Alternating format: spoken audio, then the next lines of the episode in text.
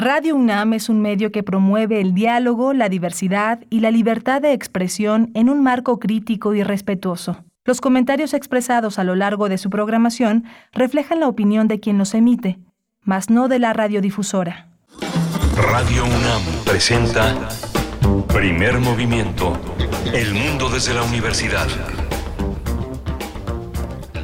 Muy buenos días, inicia primer movimiento, les saludamos y les acompañamos a través del 96.1 de la frecuencia modulada, el 860 de AM y en la web en www.radio.unam.mx en esta mañana de lunes, una mañana para el centro del país, una mañana húmeda, fresca, todavía después del aguacero de, ayer, este lunes 13 de junio de 2022. Estamos listos, todo el equipo, aquí en cabina se encuentra Rodrigo Aguilar en la producción ejecutiva Violeta Berber en la asistencia de producción, está Arturo González hoy en los controles técnicos a cargo de la consola y Tamara Quirós en las redes sociales, todo el equipo listos, Miguel Ángel Quemain en los micrófonos. Querido Miguel Ángel, buenos días. Hola Berenice, buenos días, buenos días a todos nuestros radioescuchas. Hoy tenemos un menú muy interesante eh, que compartimos con nuestros amigos de Chihuahua, nuestros colegas de la Radio Universidad de 7 a 8 de la mañana.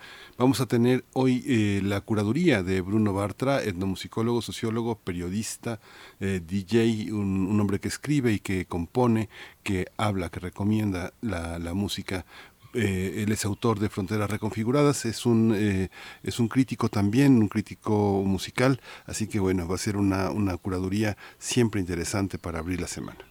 Tendremos después una, una, conversación con Violeta Santiago, periodista y coeditora de la Unidad de Investigaciones Periodísticas Corriente Alterna de Cultura UNAM. Ustedes han visitado el, el, pues, el lugar, el sitio electrónico de Corriente Alterna. Van a encontrar muy buenos trabajos, trabajos periodísticos. En este caso hablaremos de los remedios, el bosque de Naucalpan en peligro, un trabajo de los jóvenes periodistas de Corriente Alterna.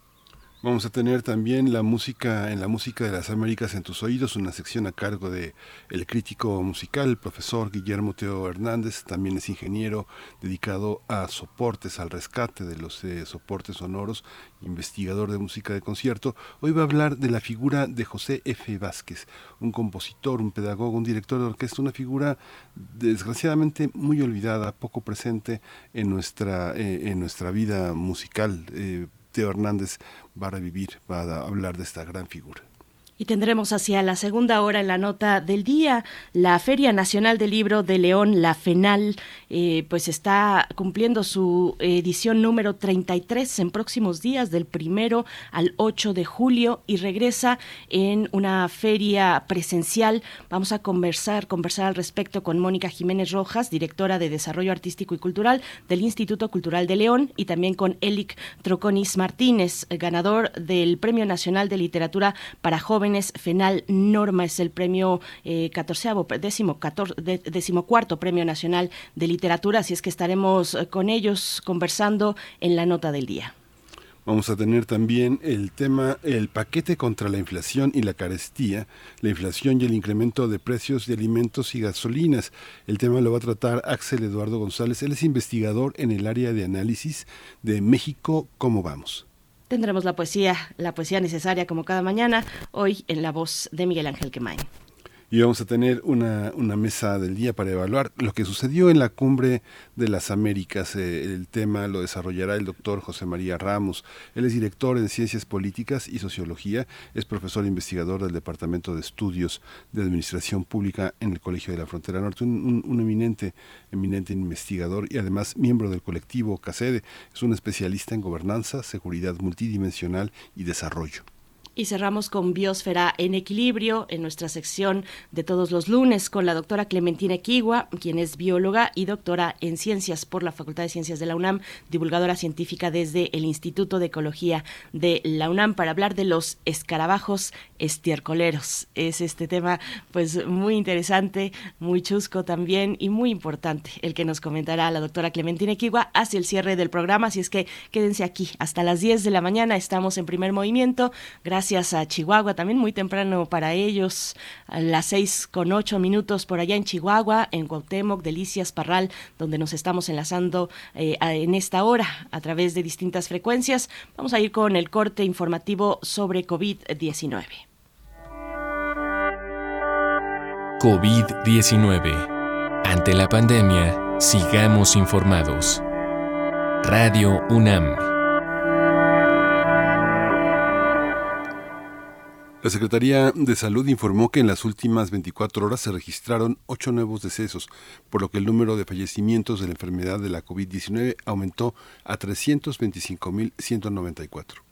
De acuerdo con el informe técnico ofrecido ayer por las autoridades sanitarias, en ese mismo periodo se registraron 2.582 nuevos contagios, por lo que los casos confirmados acumulados aumentaron a 5.823.844, mientras que los casos activos estimados a nivel nacional por la Secretaría de Salud son 40.368.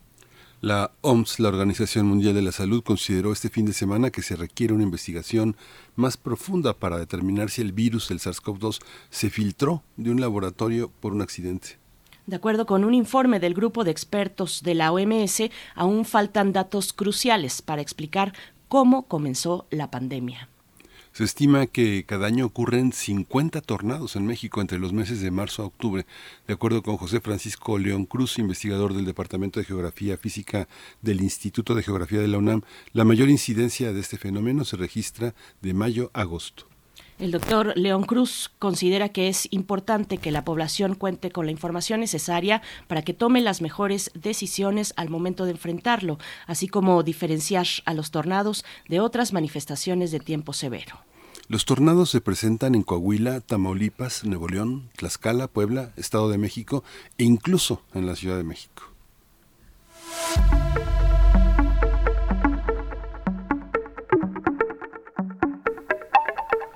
Vamos con recomendaciones culturales. Radio UNAM cumple 85 años de vida. Por ello, por ello, mañana martes tendrá lugar una transmisión en directo desde la sala Julián Carrillo a partir de las 10.30 horas. La celebración consiste en un conversatorio sobre literatura y pospandemia con la participación de María Ángeles Comezaña, Benito Taibo y Óscar de la Borbolla.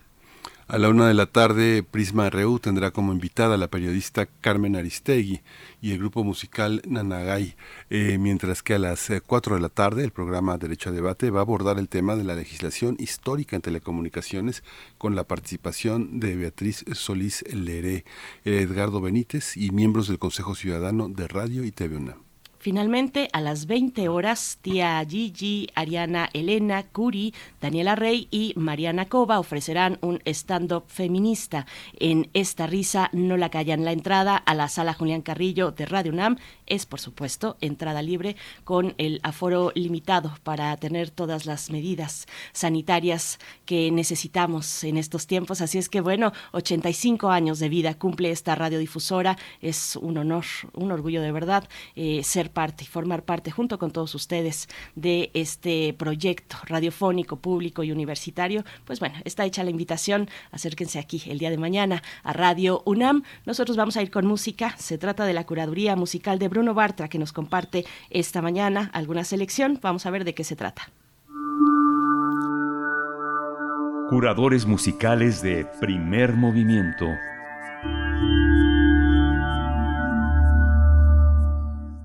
¿Qué tal? Muy buenos días, Miguel Ángel. Muy buenos días, Berenice. Un, un, abrazo a todo el auditorio de Primer Movimiento.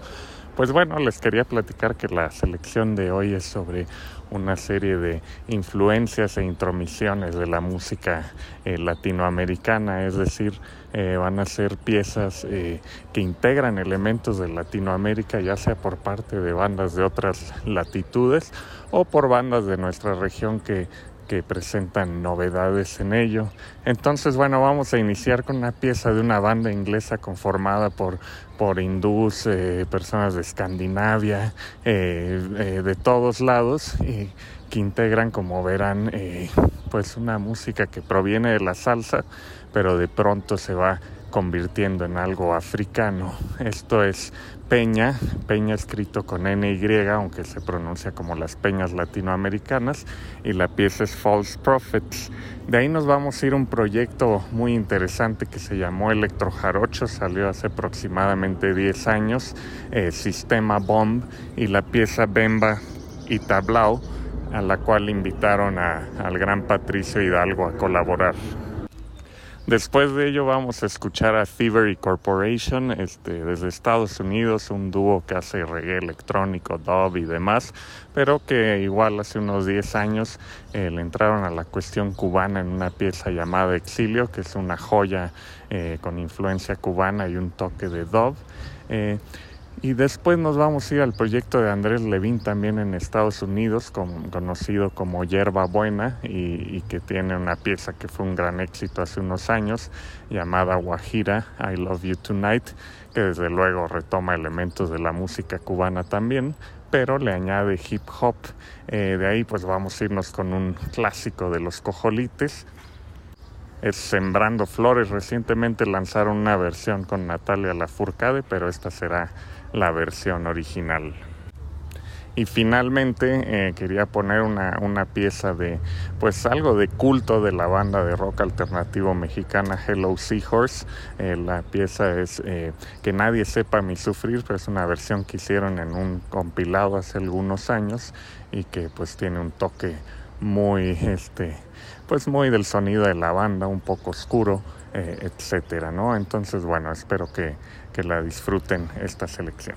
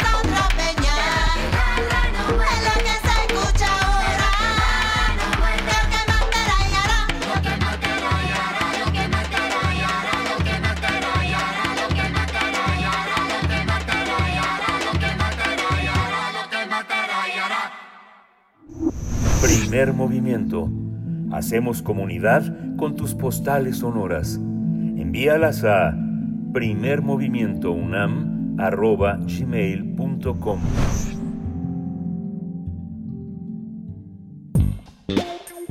Pensar y accionar sobre nuestra relación con el ecosistema. Cerca de la Ciudad de México, al norte de esta capital, hay una área verde muy importante que ofrece servicios ambientales a la zona metropolitana del Valle de México y se llama el Bosque de los Remedios. Fue en 1938 cuando el presidente Lázaro Cárdenas la declaró área natural protegida bajo la figura de Parque Nacional, momento en que contaba con 400 hectáreas de terreno. Sin embargo, en la actualidad le quedan menos de 114.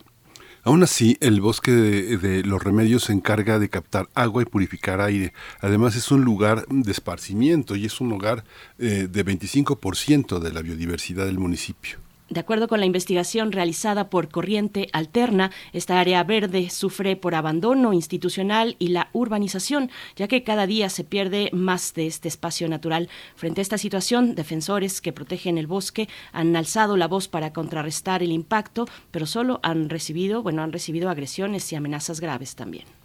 Corriente Alterna de la Unidad de Investigaciones Periodísticas de la Coordinación de Difusión Cultural de la UNAM documentó que entre 1986 y 2018 se firmaron al menos siete acuerdos entre los gobiernos federal, estatal y municipal para transferirse la administración del bosque. No obstante, ahí no hay claridad todavía sobre quién administra este Parque Nacional Los Remedios. En la actualidad, el bosque goza de doble protección ambiental. Es parque nacional a la vez que parque metropolitano, pero esto ha servido de poco porque no se ha enfrentado, no se ha frenado, pues, la urbanización. Vamos a conversar sobre esta situación del bosque de Naucalpan que se encuentra en peligro y está con nosotros eh, Violeta Santiago, ella es periodista y coeditora de la Unidad de Investigaciones Periodísticas Corriente Alterna de Cultura UNAM. Bienvenida. Buenos días, eh, Violeta Santiago. Hola, ¿qué tal? Muy buenos días. Mucho gusto en saludarles a ustedes y a toda su audiencia. Igualmente, Violeta Santiago, bienvenida. Te saludamos Miguel Ángel Quemain y Berenice Camacho de este lado en los micrófonos. Pues cuéntanos para quien, para quienes no identifiquen, eh, no se hayan acercado, no hayan escuchado de este proyecto eh, de difusión cultural de la UNAM, Corriente Alterna, ¿en qué consiste? Eh, cuéntanos un poco de, de, sus objetivos, de este sistema de asesorías también con, con periodistas de, de trayectoria. Háblanos un poco de Corriente Alterna, Violeta, por favor. Por supuesto, encantada. Pues eh, Corriente Alterna es un proyecto eh, muy interesante que nació hace eh, ya dos años, nació en 2020, que había un poco prepandemia, uh -huh. prácticamente a unos meses antes de la declaratoria de la, de la pandemia por COVID-19. Y se trata de un espacio en el que eh, cada año acogemos a 20 estudiantes de la, de la UNAM pueden ser de cualquier carrera, no nada más de comunicación, sino cualquier eh, carrera o posgrado eh, de, de, donde surjan personas interesadas en hacer periodismo.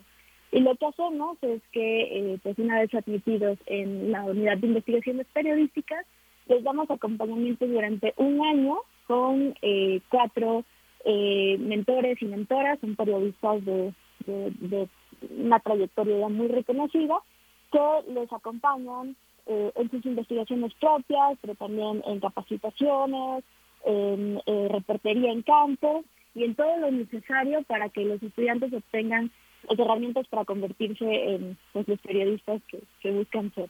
Entonces, nos encontramos ya en nuestra tercera generación, tenemos actualmente a 20 estudiantes que forman parte de esta tercera generación, ya van 40 personas egresadas y bueno, a finales de, del año tendremos pues, a 20 más.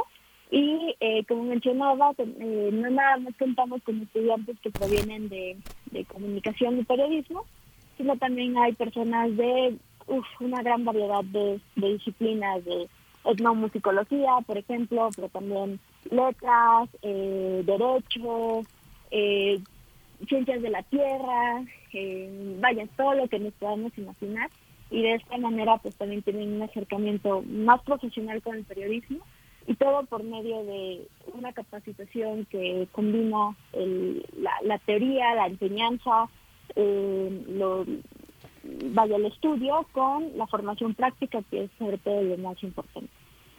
Sí, y está, y, y bueno, han, han, trabajado con dos, tres estudiantes, Iván Ortiz, Fernando González, Estefanía Cervantes, este trabajo de los remedios, el bosque que se resiste a morir, con tu mentoría, Violeta. Cuéntanos cómo, cómo se le echa montón a un tema, cómo se organiza, cómo se estructura y qué les dio como resultado esta indagación sobre el bosque, cómo lo, cómo lo enfrentaron, cómo se organizó el trabajo y cómo confluye finalmente en este documento que está en corriente alterna. Claro, por supuesto, pues eh, como comentaba, el, el, acompañamiento que se les da es sumamente eh, práctico y pues por medio de, de, este tipo de ejercicios es como estos estos tres estudiantes se han eh, unido, han conformado este tipo de investigación eh, junto conmigo para eh, trabajar sobre el tema del bosque de los remedios. Y bueno, ha sido una combinación de, de trabajo muy complicado como lo es normalmente una reportería periodística, es decir, eh, hemos ido a campo, fuimos muchas veces al, a, a Naucalpan, al bosque, a, a, hablar con las personas, a, a los eventos donde se hacían eh, pues, acciones de remediación, eh, así como también eh, pues hicimos más de 200 solicitudes de información pública vía la Plataforma Nacional de Transparencia a diferentes organismos, instituciones de, gobierno. buscamos entrevistas, muchas de ellas oficiales que al final no nos, la, no nos las concedieron. revisamos bases de datos, es decir, eh, pues hicimos lo que normalmente el periodismo debería de ser, ¿no? Y para esto eh, no solamente se trató de una, digamos, división del, del trabajo, sino lo que buscamos también aquí en Corriente Alterna es que eh, todas las personas involucradas pues participaran en todos los en todas las partes del proyecto, ¿no? Desde esta planeación, de, de saber cuál es el problema, ¿no? O de, de inicio, qué es lo que está pasando en los remedios, ¿no? Como bien ustedes ya mencionaban, eh, un bosque súper importante que provee servicios ambientales aquí en la zona metropolitana del Valle de México, que nació con 400 hectáreas y le quedan 114. Entonces mi pregunta principal era, ¿por, qué? ¿Por qué se está perdiendo? ¿Quiénes eh, qué actores son los involucrados en la pérdida, en, la depredación, como en la falta de cuidado? Eh, es, ¿Cuáles son las consecuencias ¿no? de la pérdida de este espacio y quiénes son las personas que están involucradas en defenderlo? Y a partir de estas preguntas, pues nos dividimos eh, no todos estos pasos de investigación, pero eh, pues puedo asegurar que las y los estudiantes participaron en absolutamente todo, y no solamente en la investigación para el reportaje que sino además ofrecemos en nuestro sitio, en corrientealterna.unam.mx, eh, pues también el acceso a un podcast en donde los estudiantes mismos narran eh, esta problemática del bosque por medio de un reportaje sonoro y además de un documental en el que también participan eh, pues con la, grabación, con, con, con, el guion del producto eh, y, en el que visualmente también contamos cuál es eh, este problema y además pues nos permite gracias a, la fotografía, a la fotografía aérea, pues poder admirar este lugar y de alguna manera también pues, condolernos un poco más de lo que está ocurriendo en este lugar. Eh, Violeta, ¿y, ¿y, cuál es cuál es la situación? ¿Cómo, ¿Cómo se ha dado el deterioro del bosque de los remedios? ¿Hacen ustedes en la investigación un énfasis en, el avance de la urbanización? Llama mucho la atención, por ejemplo, que los desechos que se vierten a este bosque son desechos de, material de construcción. Cuéntanos un poco qué fue lo que encontraron respecto al deterioro de esta zona. Por supuesto, pues eh, justo en, nuestra investigación, como les decía, partimos de esta pregunta, ¿no? De qué es lo que está ocurriendo con este bosque, por qué se está perdiendo. Fuimos al lugar, hablamos con las personas y eh, justo lo que encontramos fue, fue esto, ¿no? Que la principal depredación no es porque eh, el bosque se esté aprovechando forestalmente, porque haya personas que lo corten para usar su madera, como suele ocurrir en otras zonas, por ejemplo, sino que lo que eh, más se pelea es el territorio, el, terreno en el que está sentado el bosque. ¿Por qué? Naucalpan es, eh, además, el municipio más industrializado del Estado de México, prácticamente solo después de, la capital.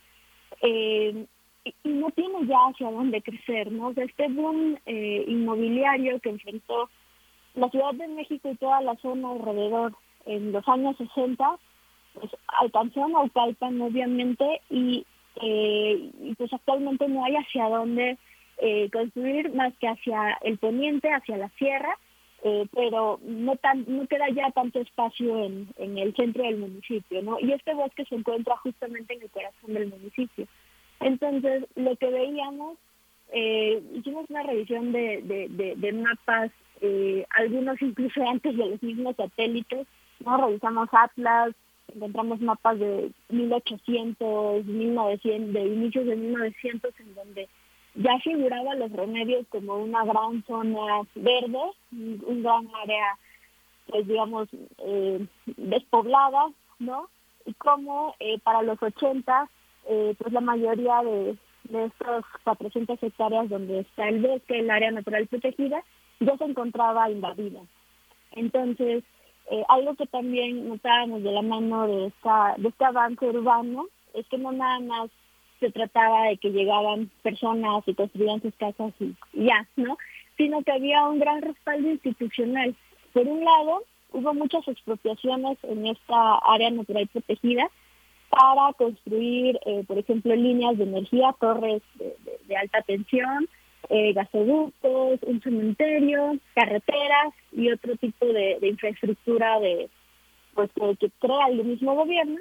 Y por otro lado, eh, esto lo encontramos en la Gaceta Oficial del Estado de México, hay muchos eh, eh, decretos y, y otros tipos de otros instrumentos oficiales para pues legalizar todas estas eh, invasiones, ¿no? Para de alguna manera eh, regularizar el, el territorio, las, viviendas que se habían asentado sobre este lugar y que de esta manera, pues, o sea, lejos de, de combatir la urbanización, la depredación del lugar, pues el mismo gobierno, eh, tanto estatal como federal y municipal, pues de alguna manera legitimaban ¿no? todo lo que está asentado. Incluso encontramos eh, un famoso club eh, privado deportivo, ¿no? que el mismo gobernador del Estado de México de ese entonces pues, acudió a la inauguración y todo, a pesar de que el lugar pues, se encuentra dentro del, del área natural protegida, ¿no? Pero eh, con el paso del tiempo se volvió tan normal,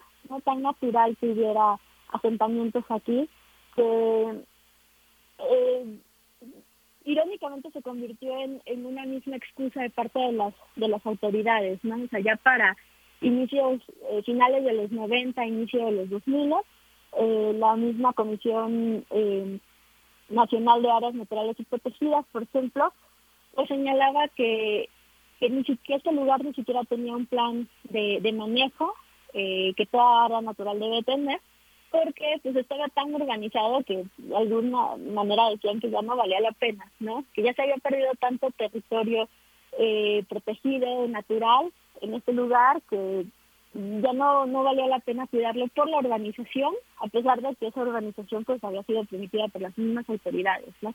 Y es aquí cuando empezamos a ver eh, esta última como parte del engrane que es eh, eh, un- una serie de peloteo, de excusa, ¿no? De decir, no protegemos el bosque porque ya está urbanizado y por lo tanto esa falta de protección pues hace que se urbanice más y se pierda lo poco que queda en lugar de cuidarlo y de esta manera pues tenemos actualmente un bosque que al que le quedan en papel menos de 114 hectáreas, pero algunas asociaciones que trabajan en este lugar nos han dado una cifra todavía más espantosa y aseguran que, que realmente de, de, de bosque bosque quedan como 84 hectáreas y peor aún, de estas hectáreas, eh, menos de 10 están realmente en buen estado, ¿no? Todo lo demás está de alguna manera dañado, enfermo o parcialmente deforestado.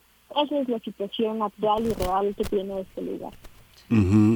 Y este, bueno, a mí me da curiosidad saber este qué parque es, qué, qué, qué gobernador lo inauguró, qué empresas se han beneficiado, eh, de quién son, son este, proveedores del Estado de México, cómo ha sido esa, eh, esa, esa evolución, cómo, quiénes son Violeta, ¿Quién, de quién, es, quién, quién lo inauguró, de, cómo se llama el deportivo, cómo se llaman las empresas que han estado beneficiadas, que han eh, generado urbanizaciones, de quién son.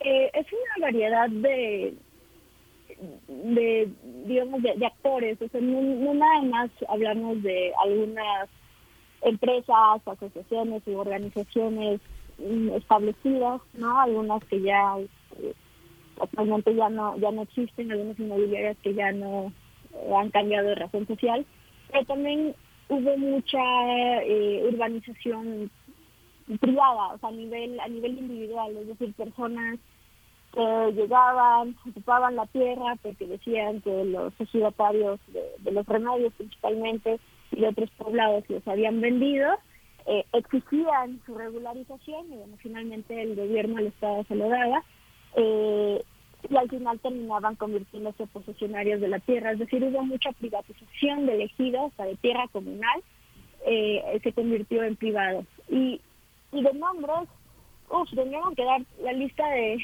los últimos gobernadores de los últimos eh, 60 años, porque pues prácticamente eh, gobierno que entraba y salía eh, realizaba este mismo tipo de actos, ¿no? ¿Por qué? Porque desde 1938, cuando el presidente Lázaro Cárdenas establece por decreto la creación del Parque de los Remedios, del Parque Nacional, eh, México como tal no tenía leyes de protección ambiental, tenía un departamento de caza y pesca que se ocupó por dos años de, de cuidar este lugar y posteriormente desapareció. Entonces, durante sus primeros casi 40, 50 años, eh, este lugar pues, de alguna manera eh, existió como área protegida, pero sin una institución que como tal se encargara de cumplir y de cuidar eh, el, manejo de este lugar, ¿no?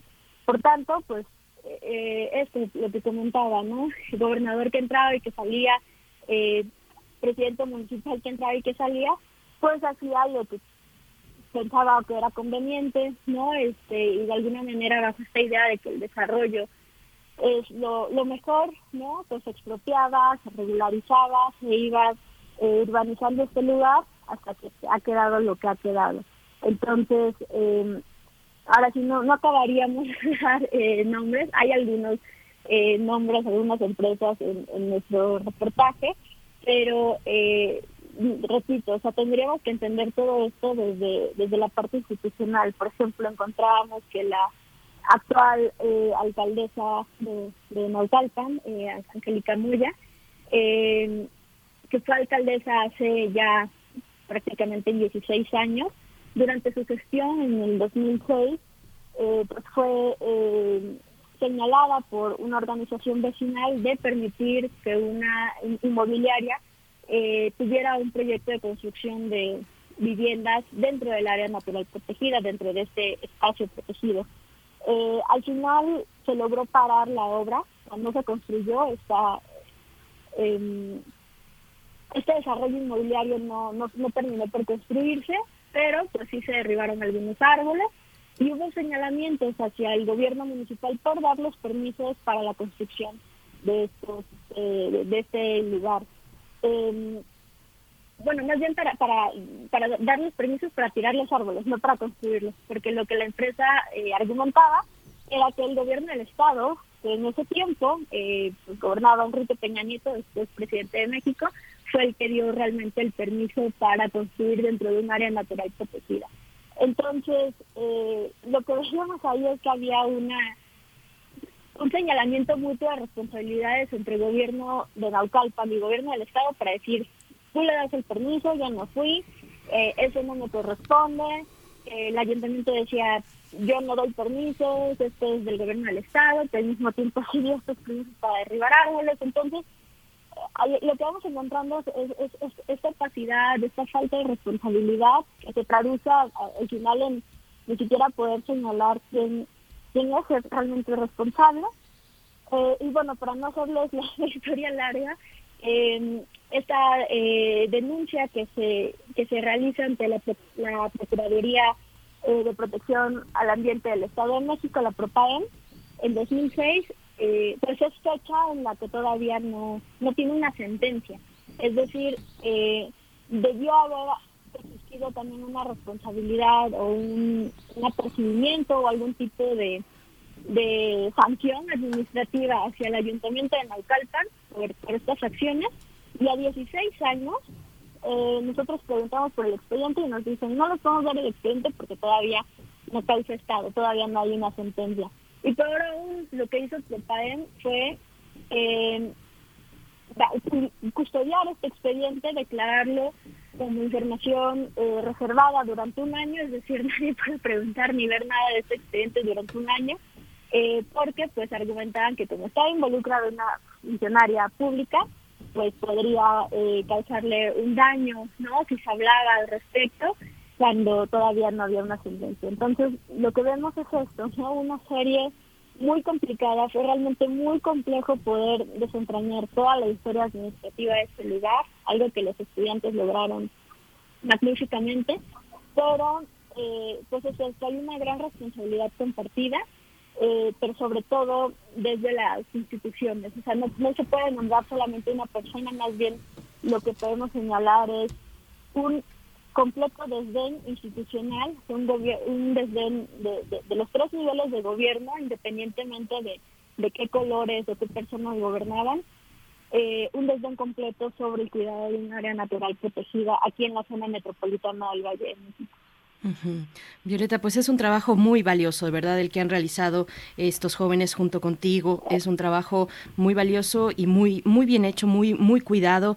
Hay varias organizaciones, algunas organizaciones que pues se han dado a la tarea de recuperar el bosque en lo que pues sus capacidades lo posibilitan. No es suficiente, por supuesto, pero entre ellos está el profesor Gustavo García, de, que es profesor del Colegio de Ciencias y Humanidades de Naucalpan. Me interesó mucho ese vínculo del CCH Naucalpan con eh, pues la vida del bosque. Y él dice, pues habla de eh, el uso de, de suelo, lo identifica, identifica el uso de suelo como el principal, eh, pues como el problema central del deterioro del bosque. Eso me parece que es importante también destacarlo. Eh, cuéntanos, ya nos vamos acercando al cierre, Violeta, pero sí me gustaría que nos contaras un poco cuál- qué, encontraron respecto al impacto de, de este deterioro sobre el Valle de México. ¿Cuáles son, digamos, hacia las conclusiones, cómo está afectando al resto, bueno, al entorno y al Valle de México directamente? Sí, pues eh, algo que nos, nos destacaba muchísimo el, biólogo y el profesor Gustavo García era que eh, tenemos que entender que, estos lugares proveen servicios ambientales muy importantes que no nada más se limitan a, a Naucalpan, ¿no? al área en donde se encuentran, sino que forman parte de un ecosistema mucho, mucho más amplio que afecta a toda la zona metropolitana del Valle de México. Nos hablaba, por ejemplo, de lo, típico, ¿no? Que es un bosque que es captar eh, dióxido de carbono y emitir oxígeno, eh, captar agua, ¿no? Eh, ayudar a regular el clima y, y son, eh, vaya, hechos que en la práctica pues, hemos visto ya algunas de sus consecuencias, ¿no? Cada vez hace más, más calor en la zona, eh, la granizada que tuvimos ayer, por ejemplo, ¿no? Aquí en la, en la Ciudad de México, estos cambios de temperatura terribles, o sea, tenemos un clima muy descontrolado que eh, pues nosotros en una revisión también de, de, récords de temperatura de los últimos 50, 60 años, nos encontramos elementos para decir que actualmente en el Valle de México, o sea, en el Estado de México y la Ciudad de México, tenemos un clima en promedio dos grados más caliente que hace medio siglo. Es decir, sí hay realmente un impacto, ¿no? O sea, conforme se han perdido las áreas protegidas, las áreas verdes, pues la temperatura no ha hecho más que elevarse, ¿no? Y, y algo que también nos explicaba el, el biólogo es que si bien el bosque por sí solo no no puede combatir con todo este este problema que ya se ha desencadenado, o sea, el, bosque de los remedios no nos va a salvar de la emergencia climática, sí es un elemento importante para combatirlo. Eh, y pues además es el hogar de prácticamente el 25% de la diversidad de, de Naucalpan. O sea, ahí viven todavía eh, águilas, serpientes de cascabel, eh, negras, que son también médicamente muy importantes, eh, cacomixles, tlacuaches, un montón de aves, flores, cactus. Eh, es decir, hay una, hay una gran variedad de vida ahí adentro que, no se está considerando y que si se pierde este lugar, pues también se, van a- se va a perder, digamos, la, la casa de estas especies, ¿no? Entonces, eh, pues al final se vuelve también un, em, la, importancia de este lugar está también en lo, no solamente en lo que nos provee como, como seres humanos, sino también en lo que significa para otras especies. Y yo conclu- concluiría con, pues un, un poco esperanzadora, ¿no? Con, con la idea que, que el profesor eh, Gustavo y otros activistas nos comentaban, que es este plan de hacer crecer el bosque, que es algo que al equipo se nos hizo eh, muy sorprendente, ¿no? De cómo haces crecer un bosque en medio de uno de los municipios más industrializados de la zona. Y bueno, es eh, una, una estrategia, un proyecto que, que planea ampliar el área natural protegida, que se declaren cerca de 100 hectáreas más eh, dentro de, este polígono protegido. Y es una extensión que se acerca hacia la, la Sierra de las Cruces, que se encuentra al poniente de Naucalpan y que pues tiene como objetivo conectar el bosque de los remedios con este bosque primario. El bosque primario es un bosque que no se ha tocado absolutamente, ¿no? que es todavía un ecosistema eh, sin, demasiado deterioro por, por parte del ser humano y pues que de esta manera se mantenga este corredor biológico y que pues las especies que habitan ahí sigan teniendo una pues una salida natural, no una conexión natural. Entonces, este proyecto está en, en marcha, ya estaba dentro de un plan de desarrollo urbano del 2021. Lamentablemente, pues eh, hace unas semanas se eh, confirmó ya que, por medio de amparos pues, se cayó este plan, o sea, ya no, no es vigente. Y, eh, pero eso no ha, no ha impedido a los a los eh, defensores del medio ambiente, a los activistas, eh, pues para, para detener el plan, sino que están buscando otras formas para que este lugar sea declarado área natural protegida y pues de alguna manera el bosque, ya lo decía, no solamente recupere 100 hectáreas, que serían muy importantes, sino además tenga esta salida natural con la Sierra de las Cruces, ¿no? Y si lo logran, sería, eh, pues consideramos un, hito, no solamente en el Valle de México, sino en, en todo el país, eh, porque es además lograr eh, pues darle a, a este lugar eh, una salida, no una salida natural. Pensemos, por ejemplo, en el bosque de Chapultepec, que es muy grande y muy bonito, pero que ya está rodeado completamente de, de, de, pues, de la ciudad, ¿no? Imaginemos que este bosque pudiera tener una salida con un, con un ecosistema primario. Algo así es lo que se está tratando de hacer en Naucalpan, ¿no? Y ya desde ahí podemos imaginar lo importante que este proyecto podría llegar a ser. Pues Violeta Santiago, muchas gracias. Muy completo el trabajo. Está en corrientealterna.unam.mx. Hay un menú para encontrar distintas cosas, pero este reportaje está en ambiental.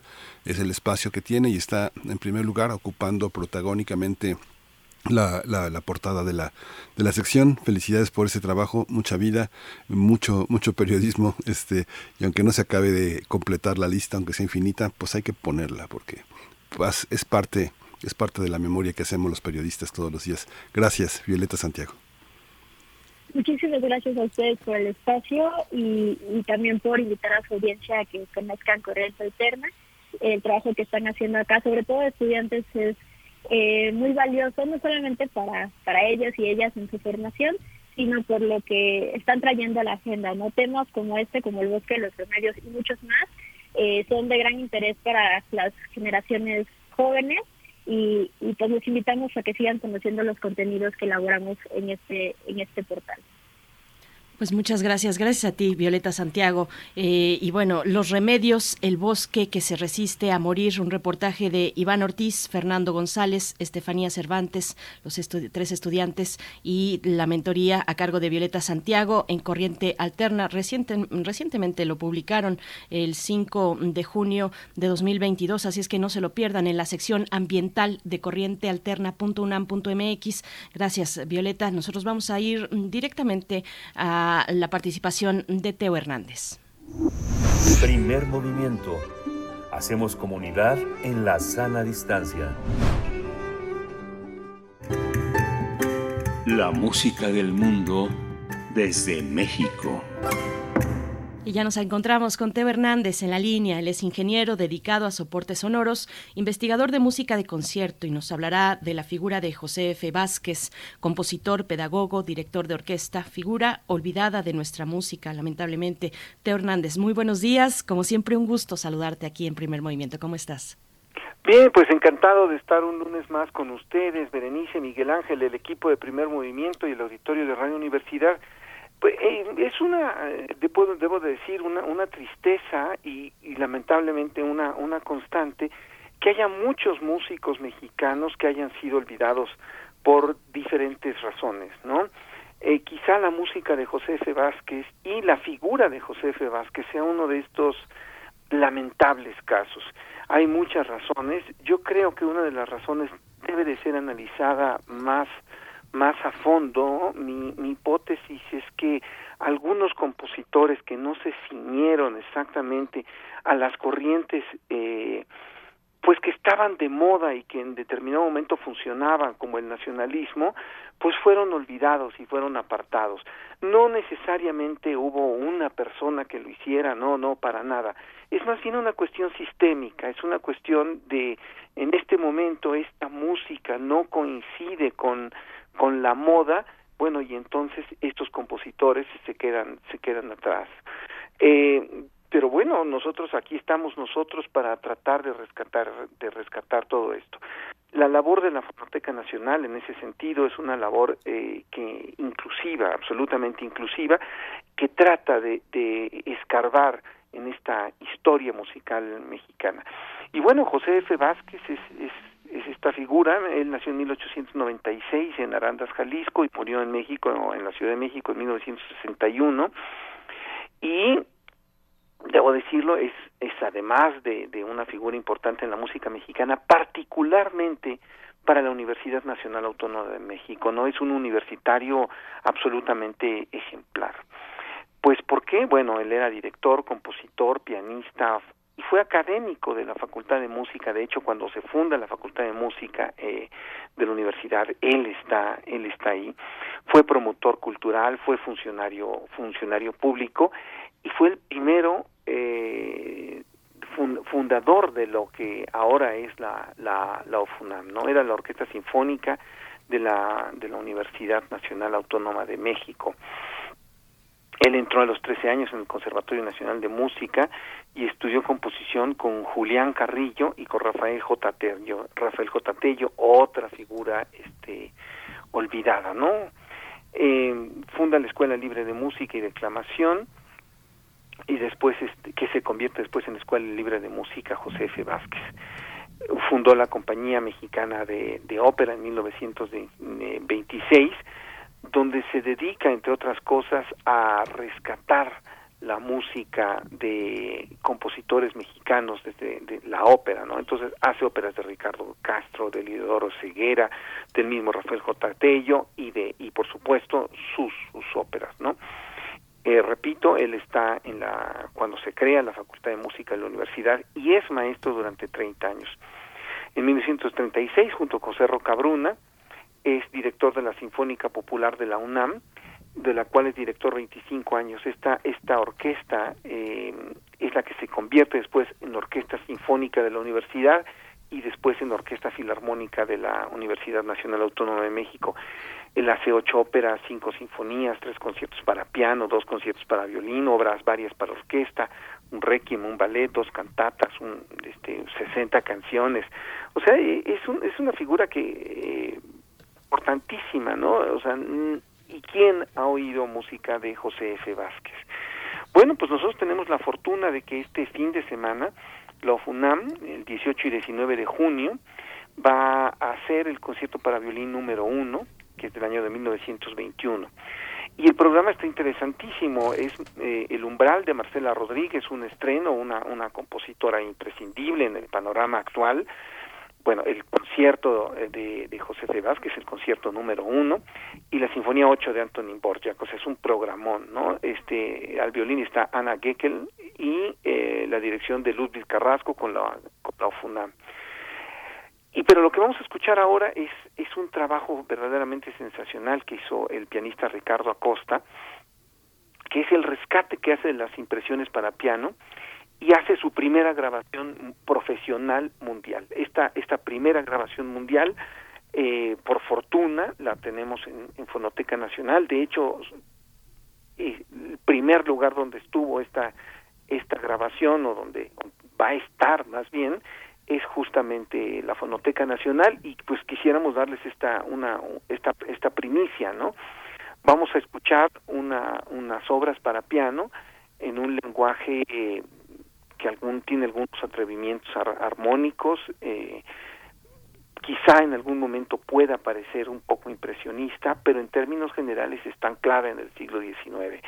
Se nota que la persona, el compositor José F. Vázquez, es un es una persona que domina la técnica, que, el pianista eh, domina los recursos del piano, es, es absolutamente idiomático y la grabación es fantástica, verdaderamente fantástica, de un profesionalismo muy grande y de un trabajo de, de Ricardo Acosta también muy grande.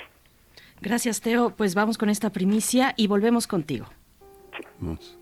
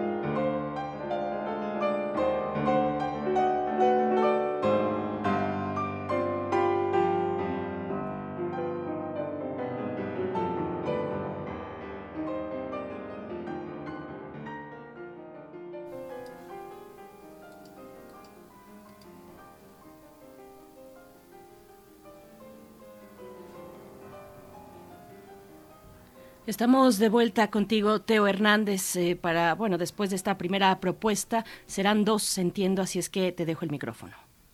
Pues sí, eh, estamos escuchando la romanza y Barcarola de José F. Vázquez, que pertenece a las a impresiones para piano. Nada más decir que es una primicia, eh, efectivamente, como bien dijiste, Berenice, es la primera grabación profesional mundial que se hace de la integral de estas, de estas este, piezas bellísimas piezas hechas por Ricardo Acosta, ¿no? Con un, con un realmente una, un elevado nivel nivel técnico en un piano muy bueno. Fue, estas grabaciones fueron realizadas en Suiza y bueno las tenemos en las tenemos en aquí en México gracias a Ricardo Acosta y muy próximamente las tendremos la integral en la Fonoteca Nacional para quien quiera oírla. Y nada más recordar que el compromiso que tenemos todos nosotros y no voy a decir la Fonoteca Nacional, no, todos los mexicanos es ver nuestro pasado y recuperar nuestra música. Creo que José F. Vázquez es uno, es uno de esos compositores por los cuales podemos empezar y tratar de entender las razones, elaborar hipótesis de por qué, por qué fueron olvidados, por qué hay otros que son más conocidos y, y, y ver que son compositores maravillosos, ¿no? Y que forman parte de nuestra historia musical. Así es, pues te agradecemos. Sí, ¿Y con qué nos vamos a despedir? ya nos despedimos, ya, Ya, son las ¿verdad? ocho. Sí, ya son las ocho. Sí, de ya hecho. nos despedimos, Guillermo Tío Hernández. Muchas gracias por toda esta, por toda esta enorme eh, le- lección de un gran maestro que no, que no está olvidado gracias a tus palabras. Nos despedimos, nos escuchamos dentro de ocho días y nos eh, despedimos de la radio Universidad de Chihuahua. Nos escuchamos mañana de 6 a 7 y de 7 a 8. Quédese aquí.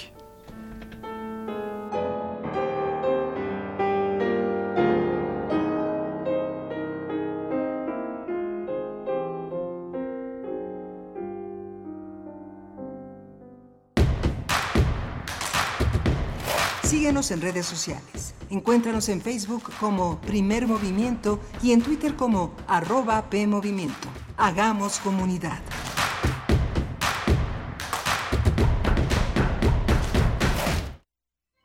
Radio UNAM celebra su 85 aniversario con un día de programación dedicado al cuadrante universitario y su labor en el pasado, el presente y el futuro. Te invitamos a escuchar nuestros programas especiales este 14 de junio en vivo desde la sala Julián Carrillo. A las 10.30 horas, el conversatorio Literatura y Pospandemia con María Ángeles Comezaña y Benito Taibo. Modera Oscar de la Borbolla. Y a las 13 horas, Prisma RU, una celebración con libros, música y pastel. Martes 14 de junio, Sala Julián Carrillo de Radio UNAM. Adolfo Prieto 133 en la Colonia del Valle, cerca de Metrobús Amores. Entrada libre. Uso de cubrebocas obligatorio. Radio UNAM. 85 años de experiencia sonora. Hace 40 años no existía el INE. Las elecciones las organizaba el gobierno. Esto no garantizaba ni la justicia ni la equidad en las contiendas electorales. El INE es valioso porque es como un referí dentro de las elecciones, tanto federales como estatales. El INE es valioso porque me garantiza una paz social. Porque me deja participar en las decisiones del país. Mi INE es valioso para mí porque mi INE soy yo. Y yo.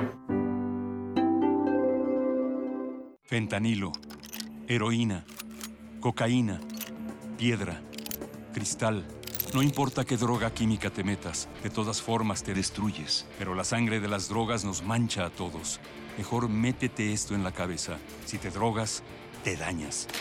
Si necesitas ayuda, llama a la línea de la vida, 800-911-2000. Para vivir feliz, no necesitas meterte en nada. Gobierno de México. Para que vean los problemas tan brutales que tenemos que enfrentar en las ciencias de la vida cuando no podemos definir nuestro tema de estudio. Te invitamos a seguir la transmisión del curso ¿Qué es la vida? del Dr. Frankenstein al problema de los virus. Un tema que toca el arte, la literatura, la filosofía, el derecho. Que impartirá Antonio Lascano los miércoles 18 y 25 de mayo y 1 y 8 de junio a las 17.30 horas. a través del canal de YouTube de culturaendirecto.unam. Más información en grandesmaestros.unam.mx o escríbenos a grandesmaestros.unam.mx. No te lo pierdas. Queremos escucharte. Llámanos al 55 36 43 39 y al 55 36 89 89. Primer movimiento. Hacemos comunidad. Hola, buenos días. Ya son las 8 de la mañana con 4 minutos en este lunes 13 de junio, ya 13 de junio. Prácticamente entramos a la, a la mitad, al corazón de 2022, este año tan, tan rico, lleno de, lleno, lleno de sorpresas. Estamos enlazados a la radio Nicolaita en Morelia, Michoacán, esta gran radio universitaria que está a punto de cumplir el medio siglo. Nosotros mañana, mañana estamos en manteles largos, como se, como dicta el lugar común. Vamos a eh, empezar esta segunda hora. Está Arturo González en la, en los controles técnicos, Rodrigo Aguilar en la producción ejecutiva, Violeta Berber en la asistencia de producción, todo un equipo, todo un equipo que hace posible que este programa tenga lugar. Mi compañera Berenice Camacho al frente del micrófono. Querida Berenice, buenos días. Buenos días, Miguel Ángel Quemain. Aquí estoy, aquí estoy subiendo mis niveles. Muy buenos días, bienvenidos también, Radio Nicolaita. Me sumo a ese saludo de todos los días, de 8 a 9 de la mañana, que estaremos con ustedes. Y bueno, antes de pasar al, al menú de esta mañana, pues una, una noticia lamentable: el, el fallecimiento de Alfredo Nieves, eh, coordinador de educación continua del Instituto de Investigaciones Antropológicas de la UNAM. El instituto ha dado la noticia eh, pues del fallecimiento del doctor Alfredo Nieves, que pues realizó un trabajo muy comprometido, muy importante. Eh, puso a la UNAM como la primera institución iberoamericana en tomar al heavy metal como objeto de estudio. Esto desde el Seminario Permanente de Estudios sobre Heavy Metal, que se albergaba en el Centro de Estudios Mexicanos de la UNAM en Boston. Eh, bueno, pues el trabajo, parte del trabajo, porque fue una, una labor ardua, interesante, propositiva, y parte de este trabajo se encuentra en la cuenta de Facebook del seminario. Eh, ahí podrán eh, encontrar eh, una muestra de lo que impulsó decidida y dedicadamente Alfredo Nieves, que en paz descanse. Y pues bueno, recientemente este seminario tuvo una sesión titulada de las más recientes es la de el trabajo de campo en los estudios del metal en los reclusorios de la periferia. También estuvo estuvo varias ocasiones aquí en Radio UNAM en resistencia modulada en la sección de metálisis que conduce Héctor Castañeda. Hay varios, eh, bueno, si ustedes se acercan al podcast ahí podrán encontrar en resistencia modulada la participación que tuvo Alfredo Nieves muy importante, muy cercana eh, pues a ese espacio y a otros tantos que impulsan el heavy metal y pues bueno nuestro nuestro pésame eh, profundo a familiares, a sus amigos, a sus estudiantes también ante esta lamentable pérdida que anuncia el Instituto de Investigaciones Antropológicas de la UNAM, el fallecimiento de Alfredo Nieves, Miguel Ángel. Sí, pues nos vamos a esta a este luto que embarga la, a la comunidad uni- universitaria. Y bueno, vamos a, vamos a tener esta, esta mañana una, una propuesta informativa muy interesante porque tenemos una, la Feria Nacional del Libro de León. En unos momentos vamos a tener a eh, Electroconis Martínez, que ganó el Premio Nacional de Literatura para Jóvenes en la FENAL, convocado también por la editorial Norma, y a Mónica Jiménez Rojas, que ella es directora de Desarrollo Artístico y Cultural del Instituto Cultural de León, muy importante en un estado que tiene tantos matices, eh, sobre todo matices políticos muy, muy conservadores, eh, tener esta posibilidad de lectura, de participación artística, de jóvenes sobre todo que tienen la oportunidad de volver a reunirse y de hacer una comunidad que solamente en el contacto físico, en el contacto presencial se puede hacer, por más importante que sean los vínculos en la pantalla, son educativos, son institucionales, pero los personales son los que cuentan, los que nos llevan a las marchas, a la participación social, política. Eso es muy importante en este regreso de una feria tan importante que extrañábamos, que extrañábamos tanto. Por supuesto, y en nuestra nota nacional hablaremos del paquete contra la inflación y la carestía, PASIC, la inflación y el incremento de precios de alimentos y gasolinas. Vamos a conversar al respecto con Axel Eduardo González, investigador en el área de análisis de México. ¿Cómo vamos? Axel ya ha estado con nosotros, así es que bueno, va a ser muy interesante lo que desde ese espacio en México, cómo vamos, nos puedan comentar en el seguimiento que hacen respecto a la inflación en nuestro país, bueno, que, que está en los niveles pues muy, muy complejos, difíciles eh, para la economía de eh, las personas en este país, de las familias, en fin, vamos a tener esa participación en esta hora. Les invitamos a que escriban en redes sociales. Un saludo rápidamente a Armando Cruz, que nos da los buenos días. Dice, les comparto la luna de ayer vista desde Emiliano Zapata en Morelos previo a la celebración del 85 aniversario de nuestra radio UNAM. Gracias, Armando Cruz. Nos manda ahí una fotografía de la luna. También está por acá Miguel Ángel G. Mirán y e igualmente Alfonso de Alba Arcos está presente en redes sociales. Buenos días, jóvenes. Aquí hacemos comunidad al aire con primer movimiento de Radio UNAM, experiencia sonora. Gracias, Alfonso, por tu participación siempre y por tu entusiasmo. Nosotros vamos con nuestra nota del día. Primer movimiento. Hacemos comunidad en la sana distancia. Nota del día. Tras dos años de pandemia por COVID-19, periodo en el que la Feria Nacional del Libro de León tuvo que realizar una edición digital y otra híbrida, finalmente este 2022 regresa con actividades pre- presenciales en la edición 33 que se llevará a cabo del primero al 8 de julio. Esta Feria del Bajío recibirá a más de 100 editoriales, contará con artistas nacionales e internacionales y habrá más de 35 talleres. También se llevarán a cabo tres ciclos de conversaciones con autores y científicos, 25 talleres, 80 actividades artísticas y 196 stands que buscan reactivar el comercio librero en el Estado. El público interesado va a poder eh, disfrutar de estas actividades gratuitas en el Poliforum León, en Guanajuato, que apuesta por reunir a cerca de 6 millones de visitantes, una cifra que se registró en 2019, un año antes que llegara la pandemia. El programa de la FENAL se se dividirá en tres núcleos temáticos, ciencia, tecnología e invención, comunidades de participación, identidad y disidencia y terror y fantasía. En el marco, en este marco se presentarán los libros Frankie, una novela de Antonio Malpica, nuestro querido Antonio Toño Malpica, la otra historia de José Luis Trueba, así como Antes de dejarte ir de Alex Toledo, entre otros.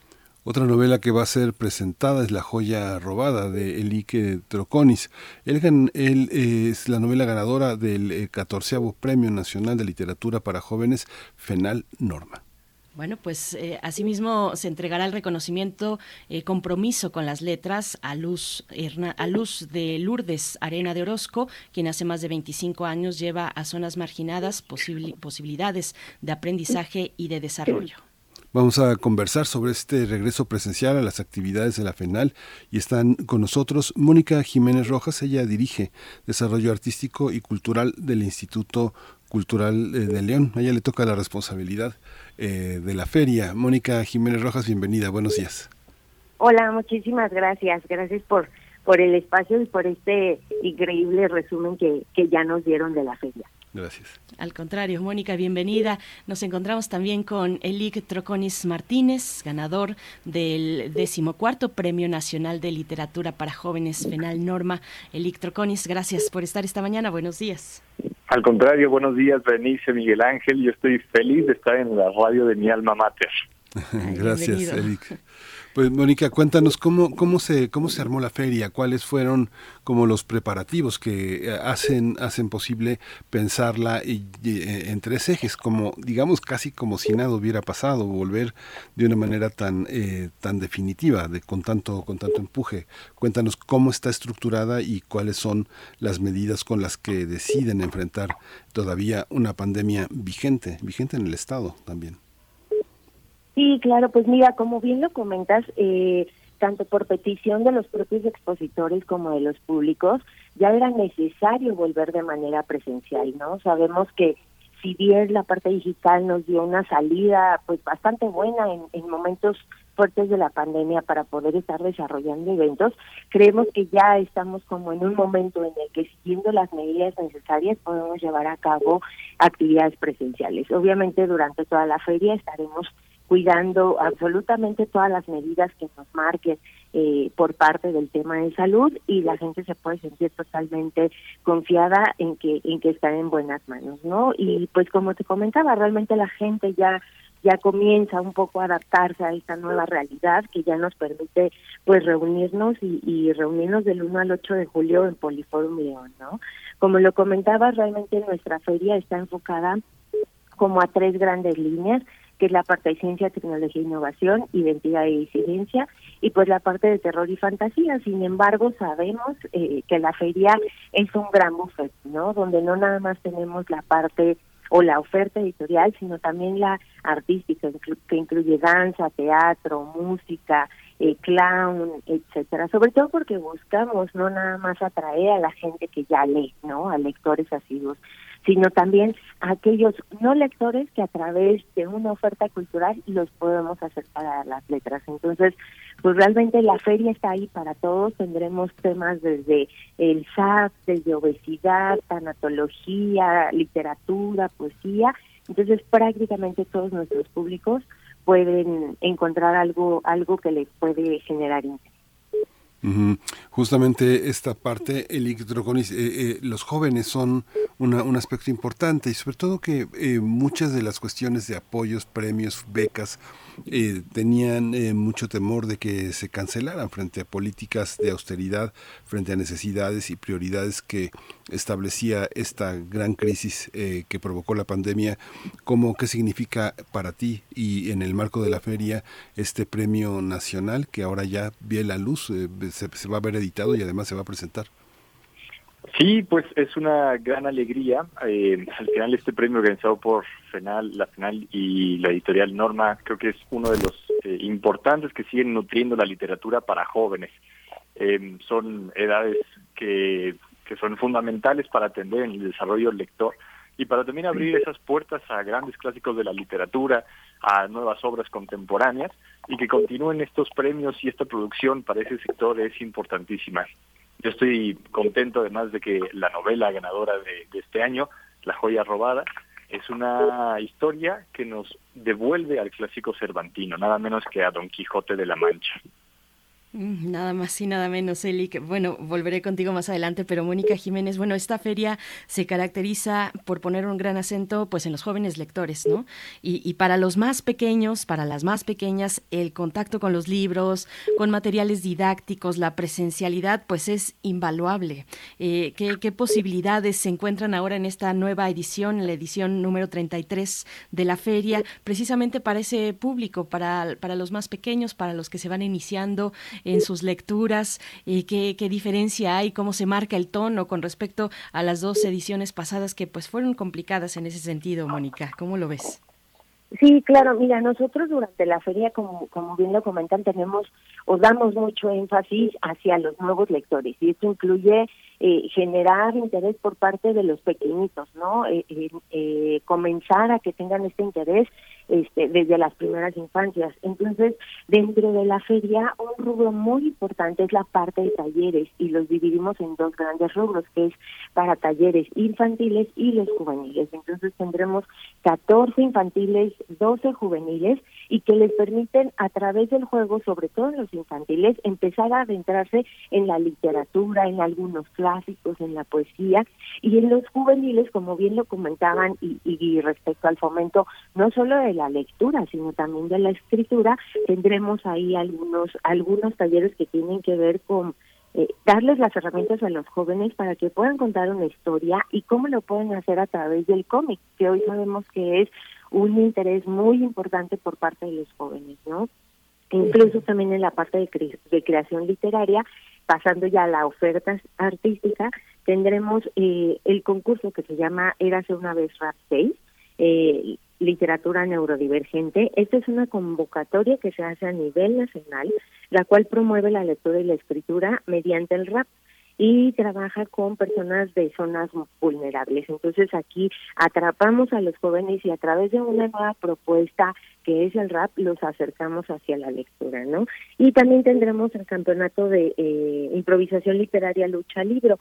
Este es, digamos, un enfrentamiento de escritores que improvisan historias, cada uno con una máscara eh, hay un, digamos, un jurado que determina quién es el campeón, el que pierde se quita la máscara y el que gana pasa a la siguiente ronda, ¿no? Y el ganador eh, se le da un acompañamiento para que escriba un libro y lo presente en nuestra siguiente feria. Entonces, pues bueno, estamos atacando niños, jóvenes y sobre todo, como les comento y les reitero, no es nada más el tema de que lean, sino cómo creamos nuevos escritores que sigan abonando a esta riqueza de nuestro país en temas literarios. Mm, pues vaya misión, Mónica Jiménez, qué, interesante y qué importante tener un espacio como este para ese, para esos objetivos, ¿no? Que no logramos alcanzar en el país entero. Eh, Elic, cuéntanos un poco más de la joya robada. Eh, ¿Cómo fue tu proceso de escritura? Háblanos un poquito del argumento, eh, el argumento de esta obra que pues te mereció el Premio Nacional de Literatura para Jóvenes, Elic.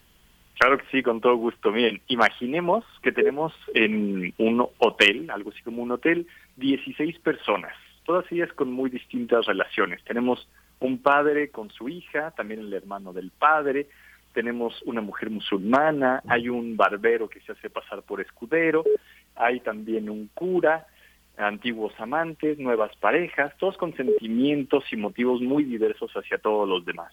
Y de pronto aquí en este hotel que está a puerta cerrada sucede un crimen. Hay que investigar qué ocurrió, pero no vamos a ver una novela policíaca clásica, porque aquí el detective es nadie más y nadie menos que el ingenioso Hidalgo Don Quijote de la Mancha, abriéndose paso a través de su locura y a través de aquella época, hace ya 400 años, eh, para llegar hasta el criminal, hacia el responsable que está detrás de estos actos. Hay una, hay una parte también eh, dedicada a la ciencia, la tecnología y la invención, Mónica. ¿Cómo, cómo está concebida esta, esta presencia? ¿Quiénes eh, son como las entidades representativas de, que acercan al público a este a ese territorio que bueno ha sido también muy eh, castigado por la pandemia, ¿no? A pesar de su importancia enorme en la dilucidación en el caso de la de las ciencias de la salud, cómo enfrentarla. ¿Cómo está esta este este panel?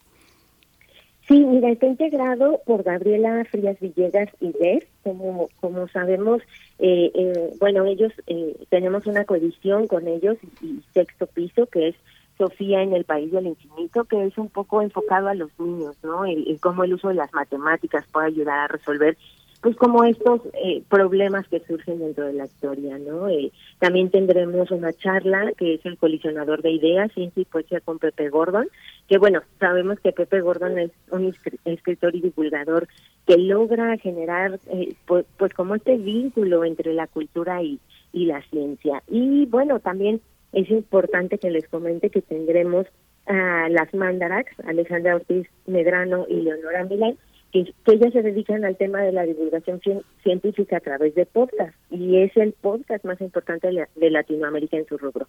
Entonces, pues las tendremos ahí hablando de diversos temas, sobre todo aplicados a la vida cotidiana, ¿no? Que yo creo que ese es el gran valor de la divulgación de la ciencia y la tecnología, el ver cómo un descubrimiento, un invento nos sirve para, para nuestro día a día y que no lo veamos alejado de nuestra realidad. Eh, en el marco, publicar en una editorial eh, que con todo y que está eh, bajo el sello de norma, hay, una, hay un aspecto que la circulación de libros eh, es compleja. Esta parte de la visualización de un escritor que gana un premio de una novela premiada oscurece el resto de la obra, la promueve. ¿Cómo, cómo te sitúas en esta en esta experiencia de concursar y ganar, eh, cómo se inserta una obra ganadora en el concierto literario nacional? Diría que totalmente en la parte de promoción. Hoy, además, después de la pandemia, donde publicar y, bueno, incluso escribir es ya un acto de valentía por saber las pocas salidas que puede haber, seguirlo haciendo es es eh, arrojarse a ello, ¿no? Y, y, creo que, bueno, en mi caso particular, antes de la joya robada hay seis libros publicados, con distintas editoriales y que cada uno ha entrado al mercado, cada uno se ha estado presentando en distintos lugares, pero finalmente a lo que muchos, muchos autores, por supuesto, apostamos constantemente para tener una mayor exposición y al final este aparato detrás diciendo aquí hay un autor, aquí hay un autor, pongámosle atención, son estos premios. Creo que por eso es tan importante para nosotros del lado de quienes escribimos y a la vez creo que permite también a los lectores acercarse a obras que tienen ya detrás también una, una opinión de, un jurado profesional, de otros escritores y todo un aparato como la editorial diciendo sí, esta literatura a la que hay que prestarle atención. Claro. Y bueno, en esta edición de la feria, Mónica, hay una buena oferta de talleres también. A mí me encantaría, por ejemplo, asistir al del alfabeto gótico. Pero, pero bueno, hay talleres para todo, para, para incursionar en la escritura, por ejemplo. Cuéntanos un poquito de esta oferta que no nos podemos perder. Exactamente. Nosotros tenemos temas diversos, sobre todo porque tenemos públicos diversos y estamos totalmente convencidos que tenemos que ser transversales y ofrecerle, pues prácticamente a todos los públicos algo que pueda hacer dentro de ti, ¿no? Entonces, los talleres tienen mucha variedad, desde la parte de creación de personajes, de cómo hablamos del cuerpo humano, la parte de acertijos que le encanta muchísimo a los niños, ¿no? El seguir una pista tras otra y llegar a un gran descubrimiento la parte de la ciencia y también algo en lo que hay que hacer mucho énfasis con los chicos es la parte de la seguridad cibernética, ¿no? Si bien los padres tenemos eh, que estar ahí al pendiente de nuestros pequeños, también tenemos que empezar a, a darles estas herramientas para que ellos mismos tengan la capacidad de, de discernir qué está bien, qué está mal, qué les causa cierta duda, porque pues obviamente ya están muy inmersos en el uso de la tecnología, ¿no? Entonces, como les comentaba también la parte de creación literaria, de creación de cómic eh, y, y demás. Realmente es una oferta eh, súper, súper variada y que, y que va a estar muy interesante para todos. Ujú. Sí, el, Elic, yo te voy a preguntar, te voy a hacer una pregunta un poquito complicada, eh, y que, pero que tiene que ver con, con lo que haces. eh, Finalmente, así es que no será tanto, eh, no te preocupes, pero mm, sí me interesa que nos compartas un poquito para ti cuáles son los componentes que hacen a la literatura juvenil. Desde tu propia mm, práctica creativa, cuéntanos un poco cuáles son esos hallazgos donde tú has reflexionado y dicho, es por aquí. O sea, más allá de que podamos encontrar eh, talleres y seminarios dedicados a la escritura juvenil o la escritura infantil, por supuesto, pero en tu caso juvenil, ¿qué es lo que tú has encontrado de tu propia práctica? Claro, fíjate, Benice, hay quizá al menos dos, eh, dos posiciones en torno a esto, dependiendo de qué tipo de escritor le preguntes, ¿no? Unos dirían, no, claro, la literatura infantil y juvenil tiene características muy particulares, y otros, y ahí yo me posicionaría, diríamos, la literatura es literatura sin apellidos, y la buena literatura lo será para chicos y grandes. Hablar acerca de cosas humanas, sentir, reír, amar, eso si está en el Conde de Montecristo lo podrá leer un adolescente como lo ha hecho desde los últimos 200 años, o lo podrá leer alguien en, en el otro extremo de la edad, ¿no? Entonces, creo que también aquí en la búsqueda de, de la joya robada fue ¿qué, traemos? ¿Qué, ¿Qué es lo que nos gusta leer? ¿no? Por una parte las aventuras, por otra parte también lo policíaco, hoy es uno de los géneros tan, tan buscados por todo tipo de lectores en todas las edades, ¿no? Y también, y eso ya es una apuesta muy personal mía, la risa. Y creí que Don Quijote permitiría hacer esto. Entonces, en la búsqueda de, de esta novela, antes que pensar esto es para que lo lean eh, niños de cierta edad, es esto es para ser leído como literatura. Hay una, hay una, ya, ya nos vamos a despedir, eh, querida Mónica Jiménez, pero sí quería preguntarte, en este, en este marco de colaboración entre el gobierno del Estado, el municipio de León y la Secretaría de Cultura, ¿Cómo, han sido los vínculos? ¿Cómo han sido los apoyos? Es una, este, mucha gente se queja, pues, de la, de la poca presencia eh, de colaboración económica, de inversión de la, del gobierno federal en cultura. Esto, esto es cierto. También hay una parte, hacer una feria cultural en León siempre es un, es un es eh, siempre hay una, una, cuestión compleja. Sobre todo, Guadalajara enfrentó eh, el tema de las eh, librerías religiosas, que son un, un, poder enorme. ¿Qué pasa con eso? ¿Cómo influye un Estado tan religioso, tan religioso en, en, este tema? ¿no? Digo, la, la, el propio compromiso de la, de la promoción de la lectura siempre enfrenta ese problema. Las escuelas religiosas, la religiosidad en el Estado, justo cuando dedican un espacio muy importante al tema de la identidad y de la disidencia, ¿cómo, cómo es, es una pregunta doble, pero eh, ¿cómo, ¿cómo, lo están enfrentando? ¿La inversión federal eh, es un apoyo? ¿La inversión estatal? ¿Cómo, cómo, ¿Cómo se las arreglan? ¿Las editoriales son las que lo promocionan? No sé. Sí, mira, nosotros trabajamos muy de la mano con la Secretaría, por ejemplo, de Turismo. Nosotros recibimos eh, unos apoyos por parte de Secretaría de Turismo y obviamente el, el, una muy fuerte parte eh, por, eh, del municipio de León, ¿no? Entonces, pues trabajamos muy de la mano. La verdad es que yo creo que este, estos son de los temas que generan encuentro, ¿no? Y como lo comentas, en el tema religioso, sí, León es una ciudad pues con muchas tradiciones y demás, pero pero nunca ha generado pues como este choque, ¿sí sabes? Es, es un, panorama de total tolerancia, es decir, se presentan absolutamente todas las posturas, todas las visiones que se tienen y pues con muchísimo respeto, ¿no? Y cada quien es libre de, de, de tomar sus decisiones y de, y de defender sus, sus creencias, pero para nada nos crea un conflicto este tema pues como de las costumbres, de la parte religiosa, incluso también se dan ciertos espacios para que ellos presenten pues sus libros, su oferta literaria. Entonces realmente nosotros somos, eh, lo que hacemos es presentar como un campo fértil para que las ideas se presenten y no en un tema de confrontación, sino en un tema de eh, pues encontrar los puntos de encuentro, que al final del día es promover los valores, que la gente lea y sobre todo atraer a estos públicos, ¿no? Entonces, en lo absoluto nos genera nos genera ningún ningún tipo de, fricción. Pues muchísimas gracias a, a, los dos, Mónica Jiménez Rojas, eh, eh, directora de Desarrollo Artístico y Cultural, Electroconis Martínez, eh, ganador del Premio Nacional de Literatura para Jóvenes FENAL. Norma, muchas gracias por haberse dado este tiempo para hablar de esta feria tan importante. Nos vemos allá en julio. Mucha suerte. Exactamente. Del 1 al 8 de julio, recuérdenlo, absolutamente todos los eventos son gratuitos, entonces no hay ningún pretexto. Y sobre todo, el recinto en el que se encuentra la feria está rodeado de restaurantes, de hoteles, entonces por la parte logística tampoco tenemos problema. Y los esperaremos gustosos y con muchos, muchos libros listos. Muchas gracias a gracias. Al contrario, muchísimas gracias a ustedes. Enhorabuena. Electroconis también, bueno, por, por esta es un orgullo también para esta comunidad universitaria contarte entre nosotros. Y, y bueno, lo mejor para ustedes, Mónica Jiménez, a todo el equipo igualmente. Eh, FENAL, Feria Nacional del Libro de León, llega a su edición número 33, una edición presencial del primero al 8 de julio. No se lo pierdan. Nosotros vamos a hacer una pausa musical de la curaduría de Bruno Bartra, Sistema BOM con Patricio Hidalgo, el Electrojarocho, Bemba y Tablao.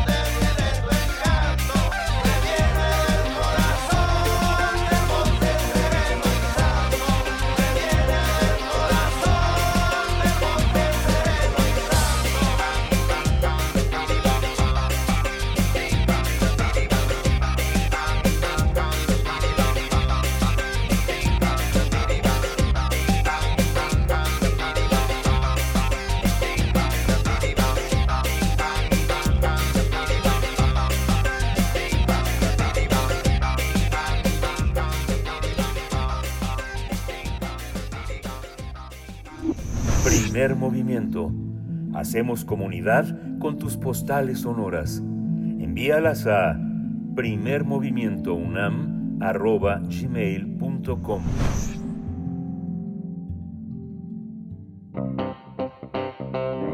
Nota Nacional.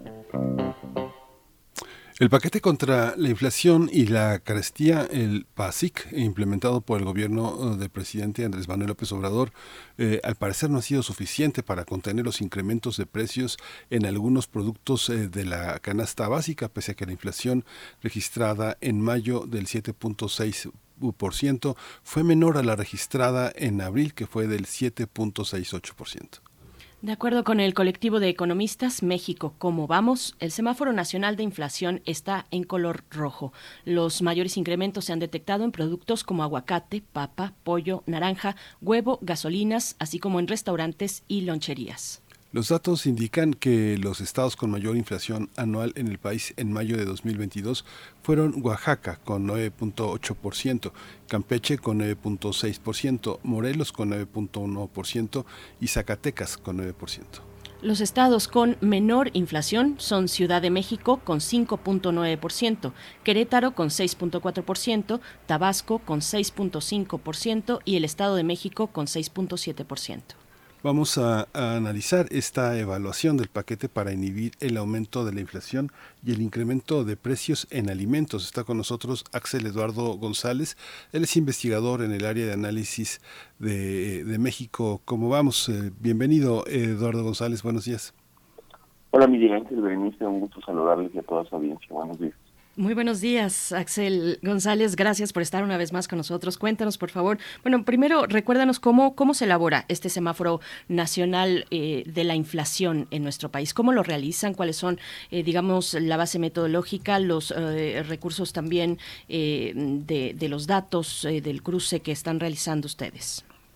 Claro, con mucho gusto. Mire, el objetivo de este semáforo económico, al igual que, digamos, de otros indicadores que nosotros damos seguimiento desde México, como vamos a tener un seguimiento puntual de cuál es la evolución de algunos de los indicadores más importantes del país. En este caso de inflación, porque es importante darle seguimiento, porque una inflación controlada permite mantener el, el, poder adquisitivo de los individuos de los hogares al mismo tiempo que incentiva la producción de bienes. La, la meta que se define en este semáforo es que la inflación se ubique en el rango del Banco de México, que es del 3%, el, esa es la tasa objetivo y el rango es de más o menos 1%, es decir, que fluctúa entre el 2 y el 4%. Eh, cuando se sale este, de este rango es cuando nuestro semáforo toma eh, eh, el digamos este color rojo para indicar que pues ya estamos fuera del objetivo y esto digamos no es un objetivo propio sino es un objetivo de Banquico que pues tiene como mandato constitucional precisamente eh, conservar el poder adquisitivo de las familias de los hogares en nuestro país entonces, dado que desde eh, marzo de 2021 eh, nos encontramos fuera de este rango, es decir, por encima del 4% de la inflación, pues desde entonces el semáforo económico de inflación de México, como vamos, se encuentra en rojo.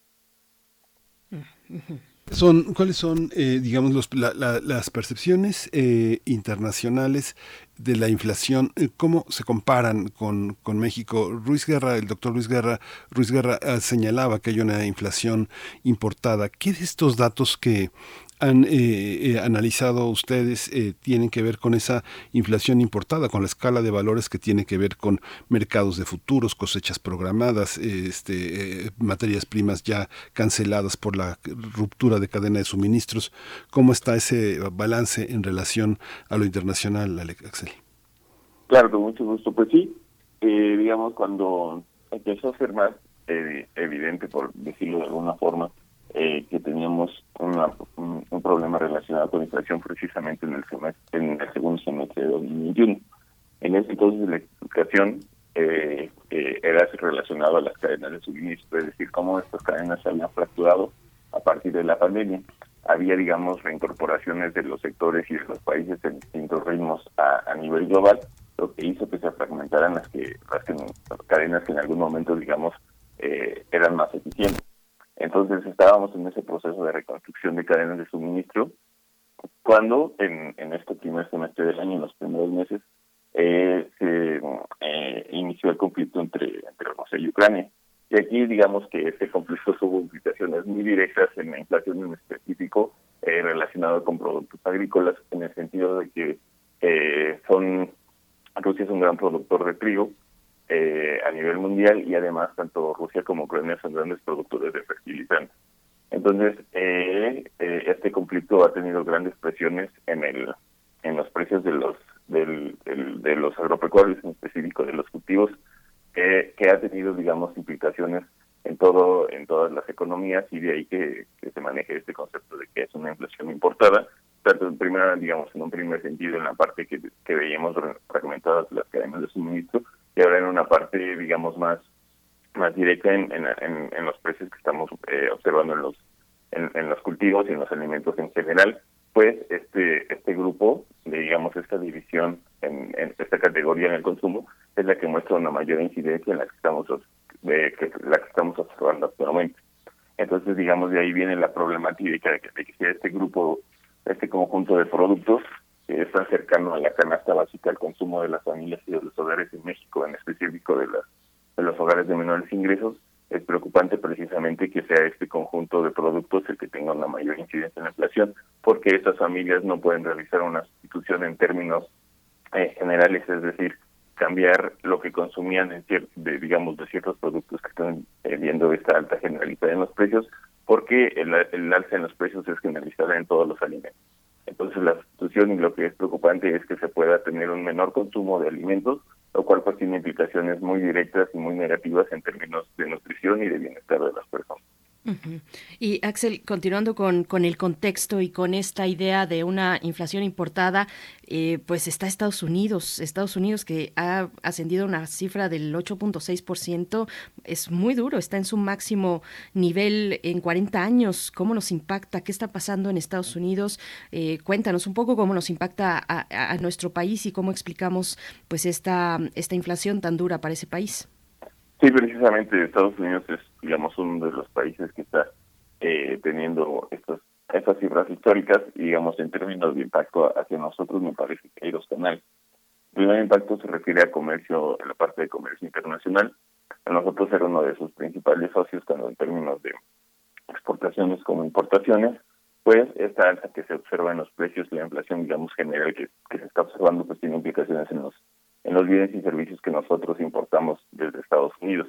Entonces, eh, todos esos bienes y servicios, ya sea para el consumidor final o que son parte de las cadenas de producción para producir, es decir, bienes intermedios para la producción de bienes finales en nuestro país, pues tendrán un impacto también en, el nivel de precios que observamos en el país.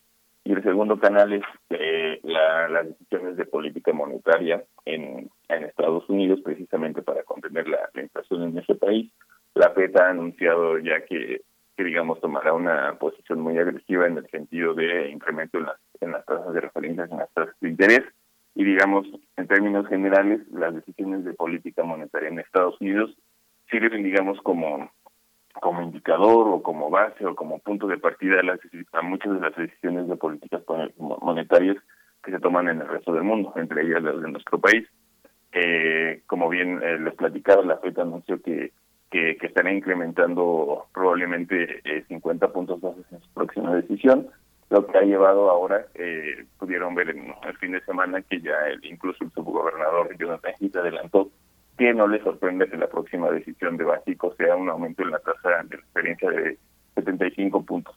Entonces, esos son los dos canales que, digamos, de alguna manera tienen la implicación en cómo, digamos, la, la inflación de Estados Unidos, cómo está relacionada a nuestra inflación y lo que podemos esperar en los próximos meses respecto a la decisión de México sobre la política monetaria. En un plano muy cotidiano, eh, ¿cómo, ¿cómo entender este, este proceso?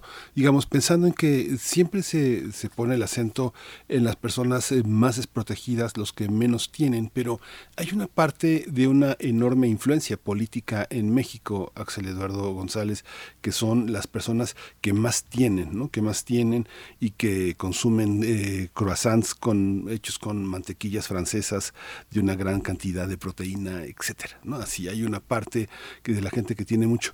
Pero a pesar de esas personas que tienen tanto, los, eh, lo- los restauranteros, las personas que están en la industria de los alimentos, por poner un ejemplo, pensando en canastas básicas y alimentos, este, dicen, no le podemos subir más de tanto porque la gente no lo paga, porque se siente abusado, porque siente que es demasiado. ¿Cómo influye políticamente, cómo, cómo se juegan esos factores inflacionarios entre las personas que más tienen, que, son, que están en la gran industria, en la industria tanto de la joyería como de los alimentos, como de, los, de la distribución de bienes? ¿Cómo, ¿Cómo entender esa parte? ¿Cómo lo observan ustedes? Pues mira, ahí eh, hace, hace algunos días hicimos un ejercicio de, de qué tanto representaba una canasta básica o una canasta básica no alimentaria para los distintos deciles de ingreso del país, para, para digamos, eh, acomodando los hogares entre los que menor eh, menores ingresos tienen hasta los que mayores ingresos tienen, para, para digamos, tener un estimado de, de, digamos, qué tan importante en términos de... eh, del, del porcentaje de ese ingreso es, digamos, eh, eh, esta canasta básica y lo que implicaría un incremento en los precios que estamos observando actualmente.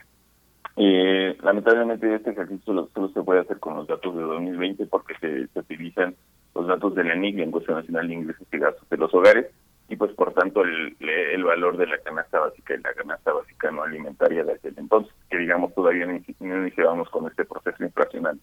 Pero sí nos da una idea muy puntual de, digamos, en dónde está, digamos, el, la preocupación y de dónde hacia dónde deberían estar dirigidas las políticas públicas precisamente para cuidar el poder adquisitivo de los hogares. Por ejemplo, eh, para el decir uno de ingresos, es decir, los hogares que tienen menores ingresos, un- eh, una canasta básica alimentaria representa el, el, el 50% del ingreso y una canasta básica no alimentaria representa el 99% del ingreso. Y por otra parte, yéndonos al otro extremo del decir 10 eh, de los ingresos, es decir, los hogares más ricos del país en términos de ingresos, una canasta básica alimentaria representa el 3% del ingreso y una no alimentaria el 6%. Entonces, en términos generales, con digamos con estos estimados, podemos decir que, eh, como bien mencionabas, para los para el para los hogares de mayores ingresos no representa un digamos una preocupación, un reto mayor esta esta alza generalizada que estamos viendo sobre todo en alimentos, en la parte de la canasta básica alimentaria.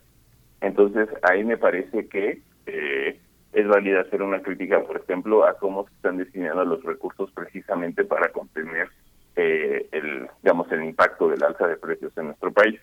En específico, eh, hablando del PASIC, la parte relacionada a los subsidios a, a las gasolinas, porque es precisamente también el, el decil 10 ingresos el que tiene un mayor uso de, de, de, este producto en términos de gasolina eh, premium magna. Entonces, digamos, los recursos que se están destinando eh, al subsidio a las, a las gasolinas y a la no recaudación del IET tienen un mayor impacto precisamente en los hogares de mayor de, mayores ingresos y un menor impacto un, un menor impacto en los hogares de menores ingresos. Entonces, me parece que además de, digamos, de eh, de esta parte de los subsidios y demás, me parece que la gran omisión del Pacífico es precisamente que no hay una política o plan específico eh, enfocado para contener la pérdida en el poder adquisitivo de los hogares de menores ingresos. Uy, Axel, qué, qué contraste tan duro, este que sabemos que nos estás comentando, pero bueno, escucharlo, ponerlo de nuevo en el contexto, ponerlo en cifras, pues es, es, es muy fuerte. Eh, ustedes, bueno, vuelvo un poco, nos hablaba sobre todo canasta, canasta básica, eh, la cuestión de los energéticos. Ustedes están analizando el precio del gas LP, de la gasolina y de la electricidad. Eh, ¿cómo, ¿Cómo se ve el precio de estos, de estos energéticos? ¿Cómo se ha comportado el precio de las gasolinas? Por ejemplo, en, en Estados Unidos, pues hay una crítica en este momento, pues muy fuerte, una crítica al gobierno, mm, porque pues en medio de esta inflación histórica, las petroleras son las que las que están pues eh, teniendo ganancias frente al conflicto de Ucrania. Eh, ¿cómo, ¿Cómo se ve para México? ¿Cuál es el incremento, el alza en los precios de estos energéticos? ¿Cómo está impactando?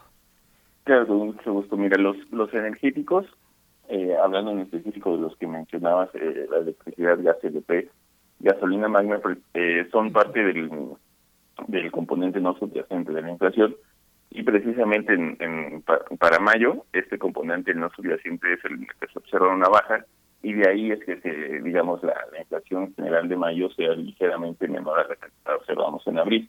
Esto digamos tiene dos eh, eh, distintas eh, explicaciones. Una, por ejemplo, es precisamente lo que les, les platicaba hace rato, el, el subsidio a las gasolinas en nuestro país, eh, digamos como, como parte del PASI. Eh, en esa parte sí ha habido una contención en los precios eh, de las gasolinas, tanto premium y magna, como, como bien platicabas, en, en comparación a, otros países que no han, digamos, buscado regular esta alza en los precios eh, generalizados precisamente por el conflicto entre Rusia y Ucrania. Un- Uno de estos casos es Estados Unidos, ¿no? Precisamente eh, un, digamos, un dilema hace, algún, hace un mes, me parece, cuando cuando mm, muchos ciudadanos de Estados Unidos de la frontera eh, venían, digamos, a nuestra frontera norte precisamente a cargar a cargar sus tanques de gasolina porque era era muy significativo el diferencial en el precio de la gasolina en México con respecto a los Estados Unidos. Entonces, eh, en el- y, por otra parte, eh, además de la contención en el precio de las gasolinas, en- desde abril eh, inició en nuestro país el programa de, tari- de- de tarifas de verano eh, en electricidad. Este es un programa de subsidios a través de la de la CFE para los, digamos, para aquellas ciudades de nuestro país que tienen un mayor, eh, un, alto consumo de, electricidad de- derivado, digamos, de, mm, de aire acondicionado y etcétera, precisamente en ciudades muy cálidas. Entonces, la reducción que estamos viendo en el componente no subyacente es precisamente por estos programas. La parte del PASIC para contener los los precios que estamos viendo eh, el- en, el mercado internacional de las gasolinas y en el mercado interno, pues esto, este subsidio que se da a aquellas ciudades que tienen un, uso intensivo de, este tipo de productos precisamente para contener la- las altas temperaturas que tienen eh, ciertas ciudades. La inflación, eh, como se está generando y las políticas del gobierno en vinculación con los con las políticas laborales y las políticas en relación con los empresarios, como conceder eh, facilidades para la producción de alimentos sin que sus ganancias se vean mermadas, pero que contribuyan a enriquecer la canasta básica, ¿es posible, eh, eh, Axel Eduardo, es posible que la inflación y sus efectos sean paliados de una manera local frente, eh, frente con cuestiones exclusivamente locales que no tocan ni tratados de libre comercio ni aspectos eh, de, la, de, la, de la cuestión internacional que se media a través, no sé, de un organismo como Banco de México, es posible v- vencer esas consecuencias con las políticas que está eh, eh, implementando el gobierno y aliado con empresarios y las políticas laborales? Pues miren, en términos generales, eh, el, el- pues, como, como lo indica la Constitución, el mandato de, mantener el poder adquisitivo eh, de los hogares es del Banco de México y el instrumento que tienen a su, disposi- a, su- disposición esa institución es la política monetaria. Eh, hasta ahora me parece que el, que el Banco de México ha tenido una perspectiva también muy, eh, eh, digamos, progresiva en el sentido de que el- en el aumento de las de las tasas de referencia, como, bien explicaba para la próxima deci- decisión, y adelantaron increme- incrementarán nuevamente la tasa de referencia con un con un incremento bastante agresivo en el sentido de que son 75 puntos base. Ahora, digamos, hablando de la parte de PASIC, me parece que eh, es importante, digamos, más allá de- del mandato constitucional del Banco de México, que el gobierno, que el gobierno federal, pues, digamos, tuviera la iniciativa de precisamente de presentar un plan para contener la pérdida, en el- digamos, los precios en general, pero en sí, creo que el objetivo primordial del, plan, y creo que es ahí donde falla, es eh, contener la pérdida en el poder adquisitivo de los hogares, y en específico el de los hogares de menores ingresos. Entonces ahí me parece que está la gran omisión de este plan y donde no se ha desarrollado una política pública en específica precisamente para cuidar el, eh, el poder adquisitivo de los hogares de menores ingresos en el país, que deben ser eh, ya, mm, digamos, no es una cuestión de, digamos, una- un problema que vamos a tener en el mediano plazo, sino es un problema que ya tenemos desde finales de 2021, que es que las familias cada vez, digamos, representan un reto mayor eh, eh, que puedan al menos consumir una canasta básica. Y entonces, además, hablando, digamos, en sentidos generales, que eh, estamos en un país donde el 38.8% de la población está en situación de pobreza laboral. Entonces, digamos, ese es el tamaño del reto y me parece que esa es la gran, eh, la gran omisión que se tiene desde el PASIC y desde, digamos, desde el- la política social en nuestro país, que no hay un programa fo- focalizado precisamente para contener los efectos de la inflación que estamos observando en los hogares de menores ingresos. Axel, bueno, un poco siguiendo en esa línea de lo local frente a, lo nacional, eh, eh, al- en la introducción comentábamos estos eh, contrastes entre los estados que reportan mayor o menor nivel de inflación. ¿qué, elementos hacen esa diferencia? Yo los estoy revisando. son estados que incluso comparten frontera, ¿no? Ciudad de México y Morelos, y entre ellos hay una distancia de hasta cuatro puntos porcentuales en la inflación. Cuéntanos un poco de estas, de estas diferencias, de estos contrastes entre los estados también, por favor. Claro, con mucho gusto. Hay, ahí en esa parte hay una investigación eh, muy importante de la COPESA, la Comisión Federal de Competencia Económica, sobre, digamos, qué, ex- diga- qué podría qué podría estar explicando de estos diferenciales que tenemos, en, digamos, en términos regionales o estatales. Aquí lo, lo que se encuentra en este estudio es que existe una diferencia muy significativa en el poder de mercado que tienen las empresas en los distintos estados. ¿A qué, digamos, qué es esta parte de poder de mercado? Es, digamos, la capacidad que tienen las empresas de, eh, de fijar eh, precios, digamos, sin tener la restricción de que de, de, de- de perder ventas. En ese sentido, dicho de otra forma, es que tienen una, una que no hay competencia eh, eh, relativa, es decir, que tienen una menor competencia que la que tendrían en otro estado. Como es, tomemos, por ejemplo, el caso de Oaxaca, las empresas ahí se enfrentan en un- a, un escenario de menor competencia que, por ejemplo, se enfrentarían en Estado de México o Ciudad de México. Entonces, dado que no existe esta competencia, eh, es que las, las, las empresas tienen, digamos, esta mayor facilidad para, eh, para hacer cambios en sus estrategias de precios y que tengan, digamos, eh, se observan estos mayores incrementos, por ejemplo, en el caso, como el caso de, de Oaxaca, Campeche, Durango, a lo que se observa en otras regiones del país, como Quintana Roo, Baja California Sur, Querétaro y Ciudad de México. Y entonces ahí es una parte también muy importante donde entra la regulación en términos de competencia económica y el aparato del Estado a través de la COFESE, precisamente para regular estas eh, ineficiencias del mercado y eh, procurar el bienestar de los de las personas, de los hogares en nuestro país. Entonces me parece que también es otra de las de las deudas eh, pendientes en términos de, de políticas públicas, precisamente corregir esta situación para que no no, no veamos estos efectos tan heterogéneos en los niveles de precios que estamos observando en las distintas regiones del país. Sí, pues Axel, eh, Eduardo, eh, muchas gracias por toda esta visión que es como muy- con muchos cuadros. Eh, Axel Eduardo González, investigador en el área de análisis de México. ¿Cómo vamos? Pues cómo vamos, vamos a seguir haciéndonos la pregunta durante mucho tiempo, al parecer, por todo lo que nos dices. Te agradecemos mucho esta participación. Gracias. No, muchas gracias a ustedes por la invitación, que tengan un bonito día. gracias. Hasta pronto, Axel Eduardo González.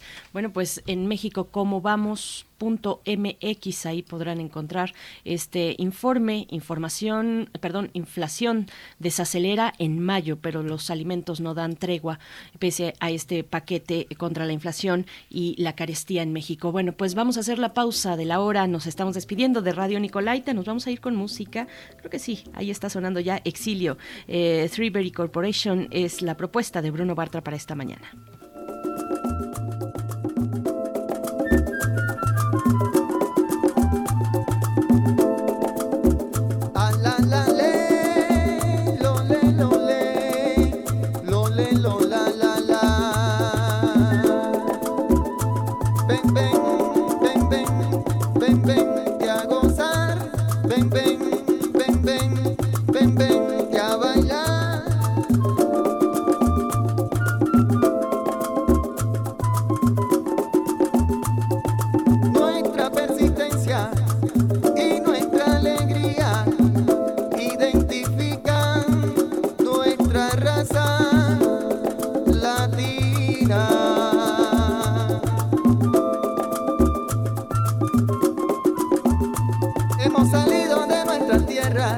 Huyendo de los problemas, corriendo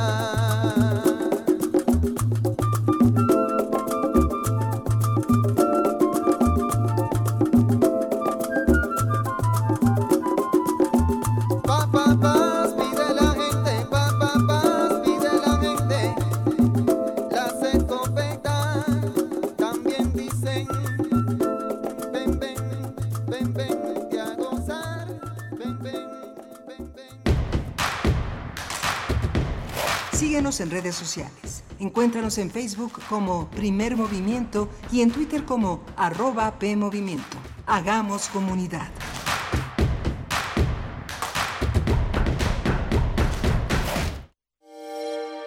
Hola, soy Wendy Guerra y estoy en descargacultura.unam.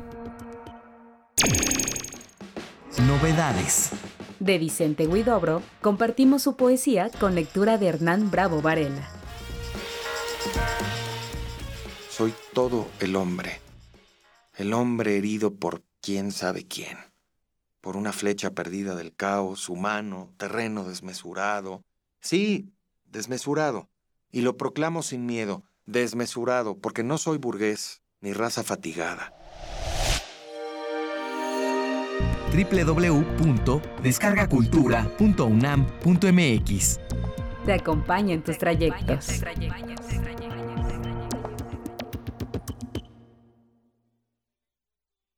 Habla Marco Cortés, presidente nacional del PAN. En Acción Nacional, siendo congruentes con nuestras propuestas legislativas, hemos instalado paneles solares que producen energía eléctrica limpia. Nosotros retamos a Morena y a López Obrador a que acepten nuestra propuesta para que de forma masiva todos generemos en nuestros techos energías limpias y renovables. Y queremos que tus ingresos te alcancen para más. Juntos cambiemos el rumbo. Vayamos unidos y fuertes por un México mejor. Vamos a tomar las ondas con la misma energía con que tomamos las calles. Vamos a desmontar los armarios. Vamos a deconstruir el patriarcado. Y sí, lo vamos a tumbar. Violeta y oro. Todas las voces. Todos los domingos a las 11 de la mañana por el 96.1 de FM y radio.unam.mx. Radio UNAM. Experiencia sonora. Radio UNAM celebra su 85 aniversario con un día de programación dedicado al cuadrante universitario y su labor en el pasado, el presente y el futuro. Un conversatorio, un concierto y una sesión de stand-up cruzarán desde la sala Julián Carrillo hasta nuestras cabinas durante todo el día. Escucha Primer Movimiento, Prisma RU, Derecho a Debate, Panorama del Jazz y a Resistencia Modulada, celebrar 85 años de la radio universitaria. Martes 14 de junio, o- o- 85 aniversario de Radio UNAM, 85 años de experiencia sonora.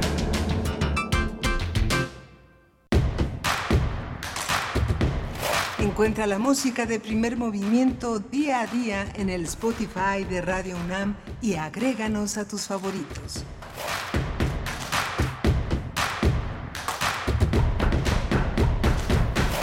Ya son las 9 de la mañana con cuatro minutos en este lunes 13 de junio. Estamos en primer movimiento iniciando nuestra tercera hora de transmisión, una transmisión en vivo que corre por el 96.1, la frecuencia modulada, en amplitud modulada el 860 de AM y en www.radio.unam.mx. Nos encontramos en la antesala de este festejo de 85 años de Radio UNAM que tendrá lugar el día de mañana, 14 de junio. Es el día del cumpleaños del festejo y bueno, pues ya se está preparando todo para recibirles a ustedes si se quieren acercar a Adolfo Prieto 133 en la Colonia del Valle, nuestra ubicación, y pues participar, ser parte y copartícipes de este aniversario, de este festejo que nos reúne pues en 85 años, 85 años después, aquí estamos haciendo radio pública y radio universitaria. En este equipo que dirige Rodrigo Aguilar en la producción ejecutiva, Violeta Berber en la asistencia de producción, Tamara Quiroz se encuentra en redes sociales y Arturo González en los controles técnicos. Así les damos la bienvenida. Miguel Ángel Quemain en los micrófonos que tiene a su cargo en esta mañana la poesía necesaria también en unos momentos. Miguel Ángel, buenos días. Hola, buenos días, Berenice Camacho. Bueno, mañana es una fiesta eh, interesante, eh, vale la pena acercarse. Va a estar el tema de literatura y pospandemia. Si es que la pospandemia existe, todavía no existe entre nosotros, pero pues ya la deseamos y por eso también le titulamos a esta mesa Literatura y Postpandemia, va a estar María Ángeles Comezaña, una poeta, una mujer que ha estado dedicada a la difusión de la literatura, nuestro director Benito Taibo, que además es un gran escritor, es un poeta, es un narrador, es un periodista cultural, y Oscar de la Borbolla, filósofo, narrador, eh, eh, un hombre de letras, un crítico en muchos órdenes eh, de la materia, es un hombre que desde las esquinas del azar con Juan Stack alegra todas nuestras mañanas, las coloca reflexivas, una presencia importantísima en este territorio sonoro que es el de Radio UNAM. Así que bueno, después de primer movimiento, este, desde su tiempo para caerle aquí al Julián Carrillo y estar con esta, con este trío de, de pensadores de distintos órdenes, pero todos parte de este gran proyecto que es Radio UNAM. Sí, y, muy entrañables además los tres. En el caso de María Ángeles Comezaña, que ha promovido incansablemente la poesía desde aquí, desde Radio UNAM. Y yo debo confesar que, le extraño muchísimo porque yo coincidía con ella eh, cuando antes de la pandemia, cuando mm, pues me tocaba a mí también eh, por los miércoles eh, la, pues la realización del programa de los miércoles en el que yo estoy a cargo, manifiesta en resistencia modulada, y pues en las tardecitas con María Ángeles y era muy bonito verla ahí en la sala de producción, pues preparando su programa, eh, revisando lecturas con los libros alrededor. Pues sí, extraño esos momentos que me quedan grabados. La verdad, ella pues siempre muy generosa, siempre muy generosa. Yo le tengo mucho cariño a María Ángeles Comezaña en esos pequeños encuentros que pues son los que finalmente van haciendo nuestra vida eh, en esta estación. Así es que bueno, pues no se lo pierdan mañana 10.30 de la mañana esta celebración que inicia con el conversatorio sobre literatura y pospandemia, con la participación de estos tres personajes entrañables. Y también aquí en, en primer movimiento tendremos en la mesa del día, pues será, estará dedicada, dedicada por completo a mm, conmemorar, a festejar a esta emisora que tanto queremos, Miguel Ángel. Sí, y bueno, en, en Prisma RU eh, eh, de Yanira Morán, que está al frente de la conducción, que es una de nuestras grandes periodistas, uno de nuestros eh, grandes elementos en Radio UNAM, una entrevistadora de primera línea, va, este, va a tener eh, a Carmen Aristegui, la periodista Carmen Aristegui, en una conversación que seguramente dejará mucho, mucha una huella, una estela fuerte, porque hay mucho que hablar, hay mucho de qué hablar con Carmen Aristegui, sobre todo en un territorio de la radio, de la independencia de la radio y de la radio empresarial, que también está en esos dos polos. Carmen, Carmen es una empresaria de la radio, es una gestora de su propio espacio y al mismo tiempo también es una periodista que tiene su propio criterio, su sello personal. Así que eh, seguramente nuestra compañera Deyanira Morán hará un papel muy importante para colocar en este espacio de voz a Carmen Aristegui para el público, para la radio universitaria en la que quedará quedará este testimonio, no se lo llevará el viento como pasa con muchas radiodifusoras, sino que quedará entre nosotros. También va a estar el grupo musical Nanahai, que es eh, un grupo que está invitado también a esta, a esta plataforma informativa que es eh, Prisma RU. Y después a las 4 de la tarde, a las 16 horas, el programa Derecho a Debate mm, ha de abordar el tema de la legislación histórica en telecomunicaciones. Es un tema muy interesante, muy importante, ¿verdad? Eh, pues porque de ahí se abren precisamente los derechos, las oportunidades para establecer eh, los alcances de la radio pública, para eh, hacer de, de, esa radio, de ese medio, pues un medio sólido, un medio con todas las posibilidades que pueda tener bajo el respaldo de la ley. Así es que, bueno, a tener en derecho a debate aquí en Radio UNAM la participación de Beatriz Solís Leré y Eduardo Benítez, Edgardo, perdón, Edgardo Benítez, miembros del Consejo Ciudadano de Radio y TV UNAM. Esto en derecho a debate y cerrará, cerrará esta, pues este festejo eh, con un show de stand-up feminista en esta risa, esta risa no la callan, así se titula, en la sala Julián Carrillo. La entrada es libre. Esto a las 20 horas, Miguel Ángel, pues va a ser, va a ser un festejo. Así que ya, ya había iniciado, inició eh, este fin de semana con el concierto especial en honor a Radio UNAM que eh, realizó la Orquesta Filarmónica de la UNAM en la sala Nezahualcóyotl este fin de semana. Le cantaron las mañanitas a Radio UNAM, Miguel Ángel. Así es que, bueno, pues los festejos ya empezaron, ¿no? Ya empezaron y bueno, bienvenidos sean porque además este pues todo el mes es el mes de Radio UNAM este año, este año es los 85 años y hemos tenido un, un, enorme crecimiento, una experiencia con el regreso también muy importante, nuevos elementos en la programación, recuperamos eh, AM, ha sido, ha sido muy rico y la manera de enfrentarlo también gracias a los trabajadores, a toda la parte técnica operativa, toda la parte que ha hecho posible que esta radiodifusora camine, quienes han estado presentes eh, prácticamente durante toda la todo el periodo de confinamiento. Nuestros compañeros en cabina, Arturo González, Socorro Montes, eh, eh, han estado pues en el riesgo en la vida, en la vida cotidiana, haciendo posible que esto, que esto sea Radio UNAM.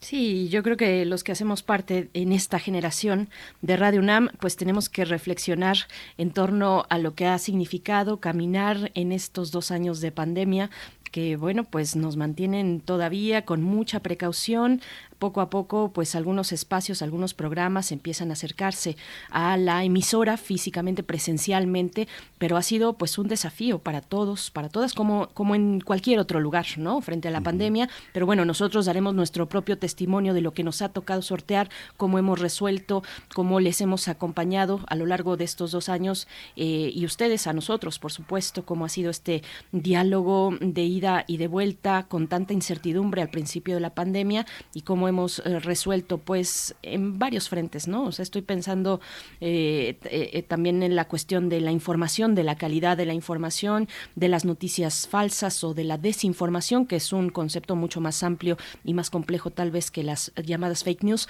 pero bueno, estará ahí esa mesa a las 10.30 para hablar, para tener estas reflexiones post-pandémicas, por decirle de alguna manera, pero estamos todavía inmersos en algo que es distinto a lo que al principio se, se vivió, ese momento pues pues tan eh, eh, eh, pues difícil, tan duro de la pandemia en sus primeros meses, en su primer año, ¿no? Sí, el mundo del encierro, el mundo del miedo, ¿no? Ahora ya es el mundo donde las y las incertidumbres son otras, ¿no? Ya no son las de la muerte, ya no son las de la gran pérdida, sino las de seguir adelante y cómo. Seguir adelante y cómo. Pues bueno, les invitamos a que se acerquen mañana a Radio UNAM para poder festejar juntos, juntas, este 85 aniversario Vamos a ir con la poesía necesaria y tendremos en la mesa del día, bueno, ha llegado a su cierre, a su culminación, la Cumbre de las Américas, que eh, del 6 al 10 de junio tuvo lugar en Los Ángeles, California.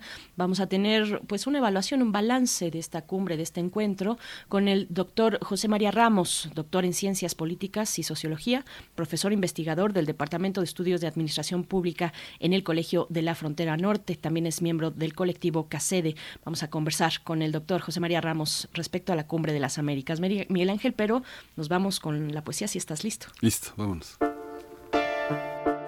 Es hora de Poesía Necesaria.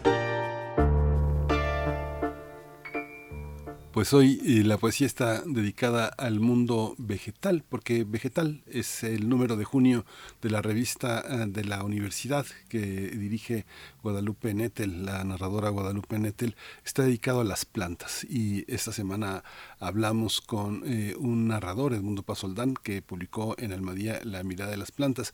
Hoy vamos a hablar de la poesía que está, que forma parte de este, de este número. Y de mañana en ocho llega el verano, el 21 de junio llega el verano y con el verano llega también Mongo Jerry, este, este gran músico oh, británico originario de Ashford, este, este, esta ciudad, que, este municipio en Kent, que es eh, uno de los importantes. Ray Dorset fundó en eh, este grupo que hizo esta canción eh, Inmortal, uno de los clásicos del rock, cuando el rock dominaba el mundo, como dice mi querido amigo Jaime Casillas en este espacio en el que hemos escuchado grandes músicas, pues vamos a escuchar a Mongo Jerry hoy y en este honor del verano, el verano que tan esperado por, por todas las plantas. Se llama La Edad de los Árboles y es un poema de Jorge Gutiérrez Reina. Jorge es eh, un académico de la Universidad del Claustro de Sor Juana, ha trabajado en, la, en, la, en, Guadalajara, en la UNAM, este, fue becario de la Fundación para las Letras Mexicanas y así dice este poema La Edad de los Árboles. Dice, al fondo del patio crece un árbol. Mucho antes de que mi abuela sembrara las primeras piedras de la casa, ya en su cumbre maduraba el vuelo de los pájaros. Por sus laderas empinadas ya fluía el lento río de los musgos, y en sus faldas los faunos que pueblan la espesura de los montes celebraban ya cabrunos aquelarse. Este árbol es tan antiguo como los rebaños de tortugas que deshojan los tréboles a su alrededor, sus ramas secas crepitaron en el fondo del fuego circular de las fogatas que otros niños antes de nosotros encendieron para espantar el miedo a las lechuzas, brujas mentidas, ululando en la penumbra espeluznante. Los dedos nudosos de sus raíces sujetan los tesoros que mis mayores ocultaron de la tropa revolucionaria y que en la oscuridad reclaman ser desenterrados con unos gritos azules de lumbre. Al verlo, mi abuela soñó con construir una casa para los hijos de sus hijos sobre el reino de secos maizales y serpientes que en su torno de su tronco se extendía. Al fondo del patio crece un árbol. Un día mi abuela, yo, esos rebaños de tortugas nos tenderemos a sus pies y en las cuencas de los cráneos y caparazones germinará la semilla de las altas hierbas. Pero las brujas seguirán acunando entre sus ramas a el oro no se librará de la prisión de sus raíces, Volverán los faunos, viejos pobladores de los cerros, y con las piedras de la casa en ruinas cercarán el fuego de sus danzas en la noche de luciérnagas. Se escuchará entonces solamente el suave silbido entre las cañas de una flauta y el árbol susurrando sus conjuros en la lengua del follaje, como un anciano que presidiera un antiguo ritual con el rostro arrugado frente a la llama de la hoguera.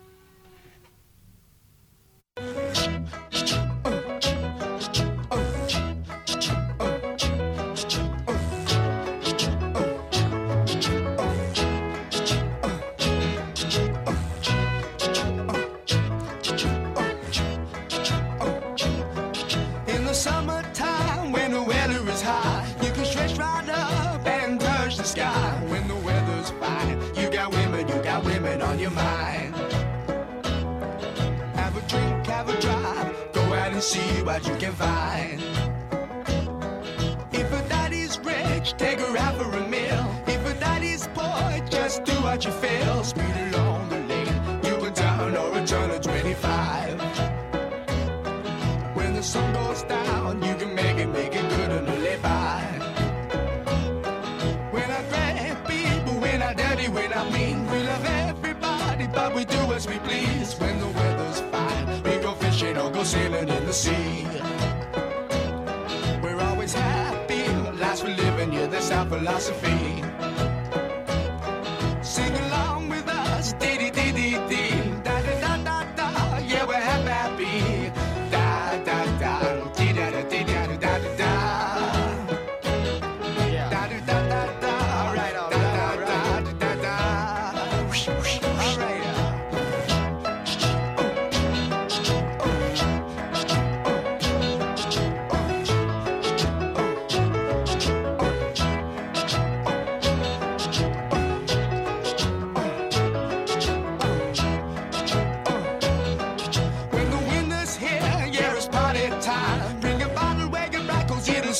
Summertime and we'll sing again. We go driving or maybe we'll settle down.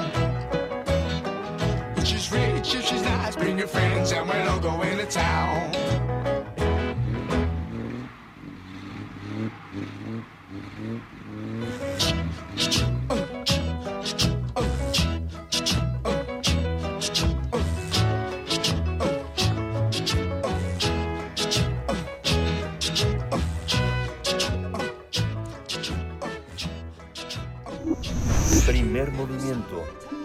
Hacemos comunidad en la sana distancia.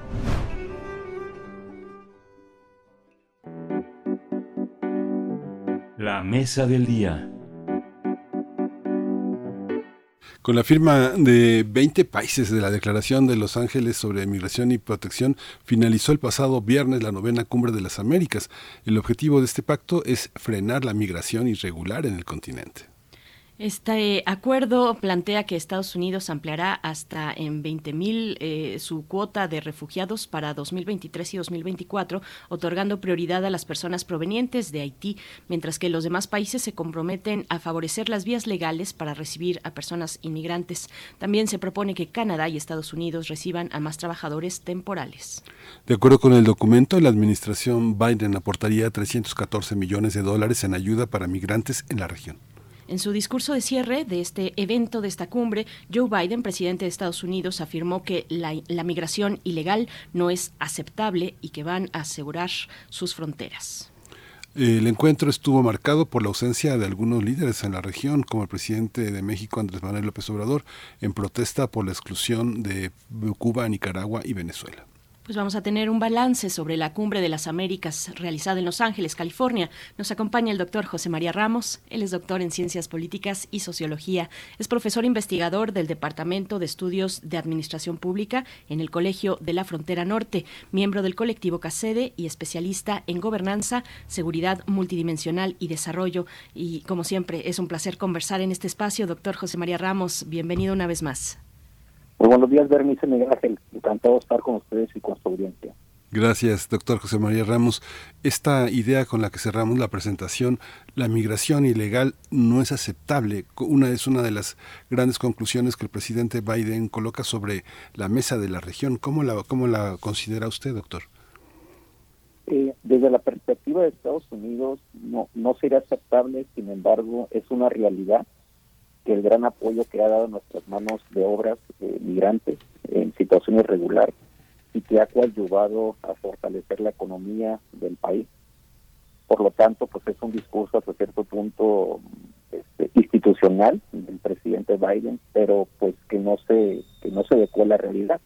Y prueba de ello, pues es el reconocimiento que, que, que se le hizo a la cumbre del, del problema de los migrantes irregulares, las distintas alternativas que ustedes mencionaron en la nota introductoria, que en lo particular me parecen insuficientes ante la gravedad del problema y sobre todo porque pues es una problemática que si bien se ha acentuado en nuestra región de los países del Triángulo Norte, eh, México, también se abordó de manera muy importante el éxodo de cerca de 5 millones de migrantes venezolanos que van hacia Colombia, que van hacia otros países de la región y que pues se, establecieron una serie de apoyos, una serie de medidas importantes.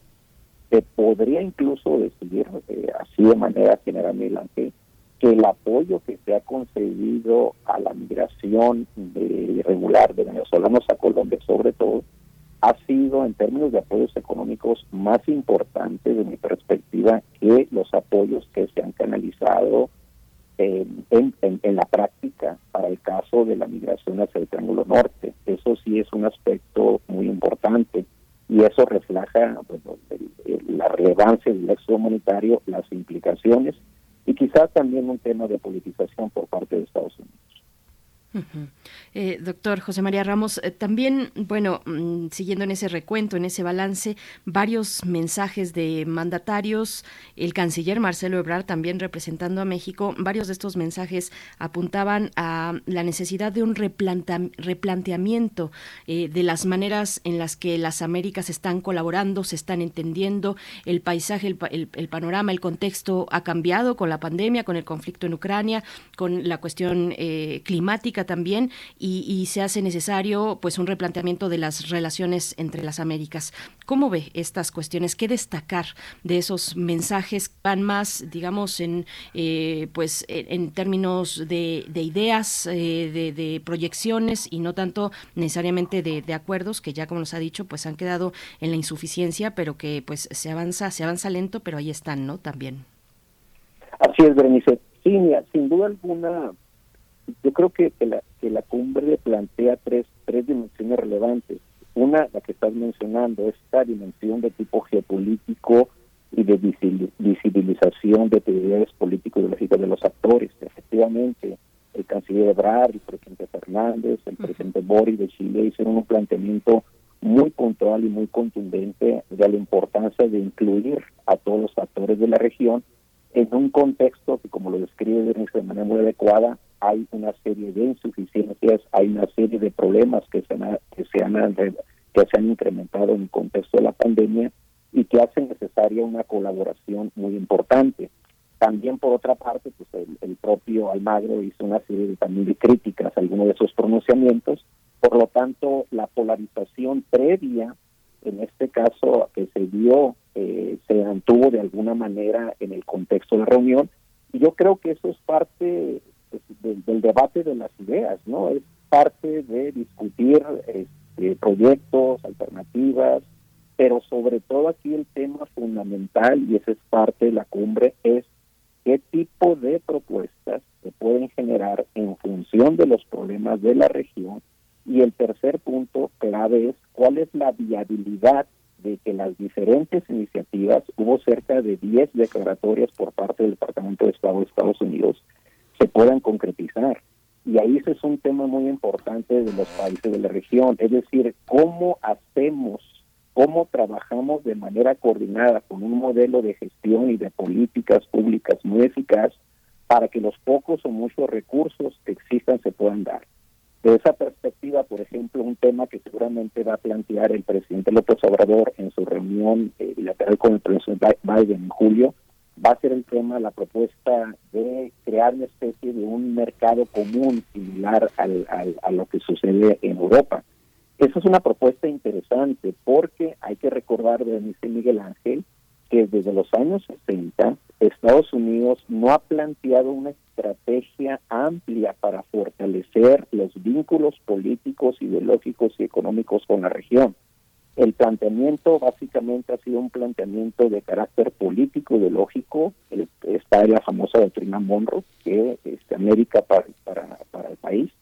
Entonces, desde esa perspectiva, sí hay una gran deuda de Estados Unidos con la región y sobre todo eso se ha visibilizado por la influencia que en los últimos años han tenido sobre todo China en, en el hemisferio sur de tratar de fortalecer toda una alianza político-lógica. Hace unos días, por ejemplo, el presidente Maduro estableció una alianza de largo plazo con Irán en una serie de temas estratégicos para la región, como el tema del petróleo. Por lo tanto, aquí el gran desafío, y yo creo que fue parte de esta de la, de la cumbre, es cómo a partir de que se plantea una serie de ideas de fortalecer la, la, la, la inclusión de los diferentes actores, se generan compromisos concretos por los temas de la democracia, por la libertad, por el respeto a los derechos humanos y obviamente por generar una serie de políticas concretas en materia de bienestar, inclusión para mujeres, el tema de la economía digital, el tema de la agenda verde, el tema de la agenda sanitaria. Es decir, hay una serie de temas muy importantes que implican eficacia y sobre todo hacer políticas de manera inclusiva y resiliente. Hay una hay una parte, doctor, si nos puede explicar eh, cómo, cómo funciona. Las redes en América Latina, digamos que era una izquierda poderosa, comunicada, eh, muy poderosa en el sentido en el que era muy visible. Los grandes eh, ideólogos, los grandes teóricos, los grandes activistas estaban presentes en los grandes foros, los grandes foros que podían ser también alemanes, holandeses, franceses, españoles. Y otra parte también ambientalista, aunque la ecología se puso de moda a finales desde los 80, siempre ha habido un, un, pensamiento anti-extraccionista, eh, medioambientalista fuerte, de protección a la naturaleza animal, eh, de, redes de feministas. Las, el feminismo se hizo posible entre nosotros porque tenía esa dimensión continental de congresos, de acuerdos, de, de proclamas publicadas ampliamente. Pero ahora son los gobiernos. Parece que los gobiernos de izquierda han tomado esta, esta, esta bandera y se ha generado una ética también gubernamental que eh, para muchos hace insostenible ciertos procedimientos del gobierno venezolano, del gobierno nicaragüense, que eh, desde muchas ópticas son impresentables. ¿Por qué defenderlos? ¿Por qué es importante incluir eh, a esos gobiernos que no garantizan la libertad de expresión, que persiguen a sus disidentes, que tienen políticas editoriales tan retrógradas, ¿no? ¿Cómo, ¿Cómo hacerlo? Como Venezuela también, ¿no? Hay que defenderlos. Sí, eso es un tema, sin duda alguna, muy, muy interesante y polémico. Aquí, aquí el planteamiento es que sin duda alguna viene de, de, gobiernos de izquierda en donde existe una cierta identificación política ideológico sobre determinadas formas de hacer la política. Por eso uno de los temas recurrentes en la, en la en las sesiones previas y obviamente en la cumbre fue el tema de insistir en los principios básicos que dieron origen en este caso a las cumbres en el año de 1994, cuyos principios fue fortalecer la democracia, la gobernanza democrática, pero sobre todo los procesos de inclusión a las minorías y obviamente dejar de lado las acciones de represión, de limitaciones y restricciones a la libertad de expresión. Por eso, sin duda alguna, es muy importante y se dio en el marco de, de, esta cumbre, hay una serie de iniciativas que fortalecen el tema de la, de la cultura y la libertad de expresión de medios este, de radio y medios periodísticos que ha sido apoyada por, por diferentes por diferentes países. En ese caso serían eh, fue Chile fue Colombia fue este, República Dominicana. Fueron como siete ocho países a lo cual se van a una serie de recursos importantes. Con esta idea que va la idea es fortalecer estos temas y aquí el reto que se tiene por otra parte es que cómo, cómo fortalecemos al interior de esos, de esos países izquierdas estos temas que sin duda alguna son importantes, porque tienen que ver con los valores intrínsecos de la democracia, con la pluralidad, con la libre expresión. Por eso, otro de los temas planteados en la en la, en la reunión de la cumbre, eh, bueno, fueron dos, el fortalecimiento de las sociedades civiles. Tengo entendido que se invitaron algunos algunos medios, este, de, algunos, algunos organismos de la sociedad civil en el caso de Cuba. Se fortaleció también la participación del sector privado en este tema de las agendas, incluso, por ejemplo, para el caso de los países del péndulo norte, este, las, las, iniciativas de cerca de 1.900 millones de dólares dada a conocer días previos por la vicepresidenta Kamala Harris van en ese sentido, es decir, cómo fortalecer el papel del sector privado para generar una serie de alternativas laborales que en principio estarían pues cuestionables, ¿no? Porque hay que recordar que la ayuda fundamental planteada por el gobierno de Estados Unidos está llegando muy de manera muy muy muy limitada, fueron cuatro mil millones de dólares para la región. Entonces estos recursos que serán canalizados por el sector privado son una alternativa, pero son insuficientes. En suma, el gran desafío que se tiene es cómo en estos tres países que fueron y que han sido criticados, en este caso en el, contexto de la OEA, asumen un mayor compromiso con sus sociedades y sobre todo con sus procesos de bienestar. En ese sentido, por ejemplo, la cumbre asumió determinados temas de manera muy específica. Por ejemplo, en el caso de este éxodo que estamos viendo de cubanos hacia Estados Unidos, que han sido detenidos cerca de 26 mil cubanos en, los, en el último año, refleja el interés por parte de Estados Unidos de llevar a cabo una serie de charlas que ya las llevaron a cabo precisamente para atender este éxodo humanitario que tiene que ver aparentemente por razones de falta de acceso, limitaciones en la expresión, pero sobre todo en este caso de, de limitadas opciones laborales. De esa perspectiva, esos apoyos que pretende dar y que son parte precisamente de la negociación, entre Estados Unidos y Cuba y que incluso también este, se ha dado algunos acuerdos y charlas entre el gobierno eh, de Estados Unidos y Venezuela por el tema del petróleo y por el tema de fortalecer las inversiones petroleras de Estados Unidos en Venezuela, van en el sentido de que tarde o temprano es necesario negociar, conciliar y sobre todo avanzar en ciertos temas comunes que afectan a quienes, a los y, los, a los y las ciudadanas.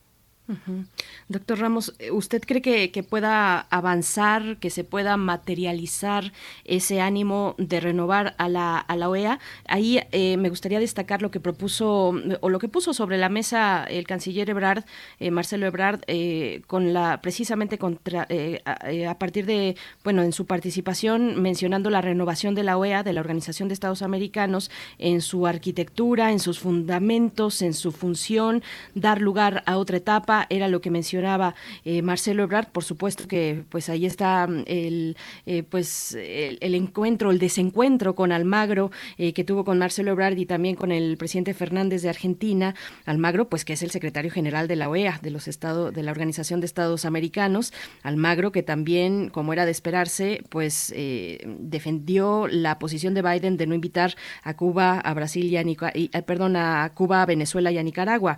¿cómo, ¿Cómo ve usted? ¿Cree que, que hay las condiciones para que efectivamente se pueda revisar la participación, la presencia eh, de, la, de la OEA?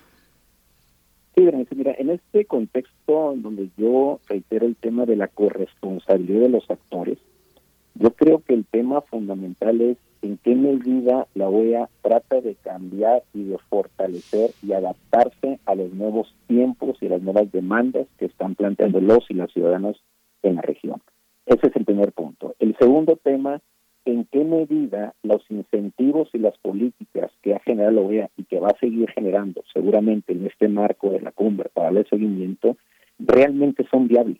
Realmente son viables y sobre todo porque van a, porque el, desafío es que pues si uno revisa eh, eh, las problemáticas que se dieron la primera ronda de la cumbre, que fue en el 94, a la fecha, estamos hablando cerca de 28 años. La problemática de nuestra región es mucho más compleja y crítica que hace 38 años. Desde esa perspectiva, creo que aquí sí hay un compromiso, en este caso de la OEA, por trascender y fortalecer y trabajar más con los países involucrados con agendas muy concretas. Desde esa perspectiva, me parece importante. El otro tema que es la esencia y que, bueno, pues es parte de que los, de que los y las ciudadanas demandamos, el tema de fortalecer la democracia, la inclusión, la libertad de expresión, la no violación de derechos humanos, yo creo que son principios fundamentales, intrínsecos a lo que a lo que es y debe ser en este caso la democracia. Por otra parte, el desafío que se tiene en este caso con los países, digamos, de gobierno de izquierda, es cómo, cómo genera ciertos consensos con las prioridades que está planteando la OEA y que derivados de la cumbre, vaya, pues son, son temas relevantes, el tema de la inclusión, el tema de evitar la no, no violencia de género mediante los medios audiovisuales, el tema de fortalecer la agenda verde, el tema de, la, de fortalecer la resiliencia en el contexto de la, de la, de la pospandemia, de fortalecer toda una estrategia preventiva en materia. Son temas del presente y futuro inmediato que si no existe una corresponsabilidad entre todos los actores, sean de izquierda, de centro o de derecha, cuando se lleva a cabo la siguiente reunión, pues los problemas van a ser mucho más complejos, mucho más agudos, por lo tanto, este, y, que eso va a llevar contradictoriamente a lo que estamos viendo en algunos en algunos países, ¿no? O sea, incluso el caso de Chile, quizás será el caso de Colombia, lo que vimos en, en, Bolivia, que hay un ascenso de, de, gobierno de izquierda que se da ese ascenso especialmente por los, porque los gobiernos de centro derecha no dieron y no están dando soluciones a los principales problemas de la nación, de esas naciones. Por lo tanto, Aquí el desafío es un tema de corresponsabilidad, de viabilidad de lo que se acordó y sobre todo en qué medida se están acercando las principales demandas que tienen los grupos mucho más vulnerables. Y en este caso, uno de los factores centrales son los migrantes irregulares. Doctor José María Ramos, usted que tiene que tiene el conocimiento del tejido fino de las instituciones eh, norteamericanas, tanto civiles como universitarias, ¿usted piensa que esta, esta postura de México en esta, en esta cumbre cree que eh, es una manera, cree que abra las puertas a estas instituciones que no son tan populares entre nosotros, porque es el tejido fino, académicas, eh, filantrópicas, eh, empresariales.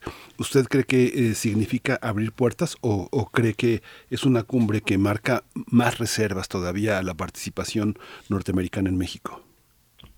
No, mira, este, la cooperación con Estados Unidos es una cooperación, este, de hecho estamos cumpliendo 200 años, 200 años de relaciones formales este, con el país vecino desde el punto de vista diplomático y yo creo que es una relación en donde ha habido oportunidades, ha habido una serie de, retos, pero también una serie de problemas compartidos.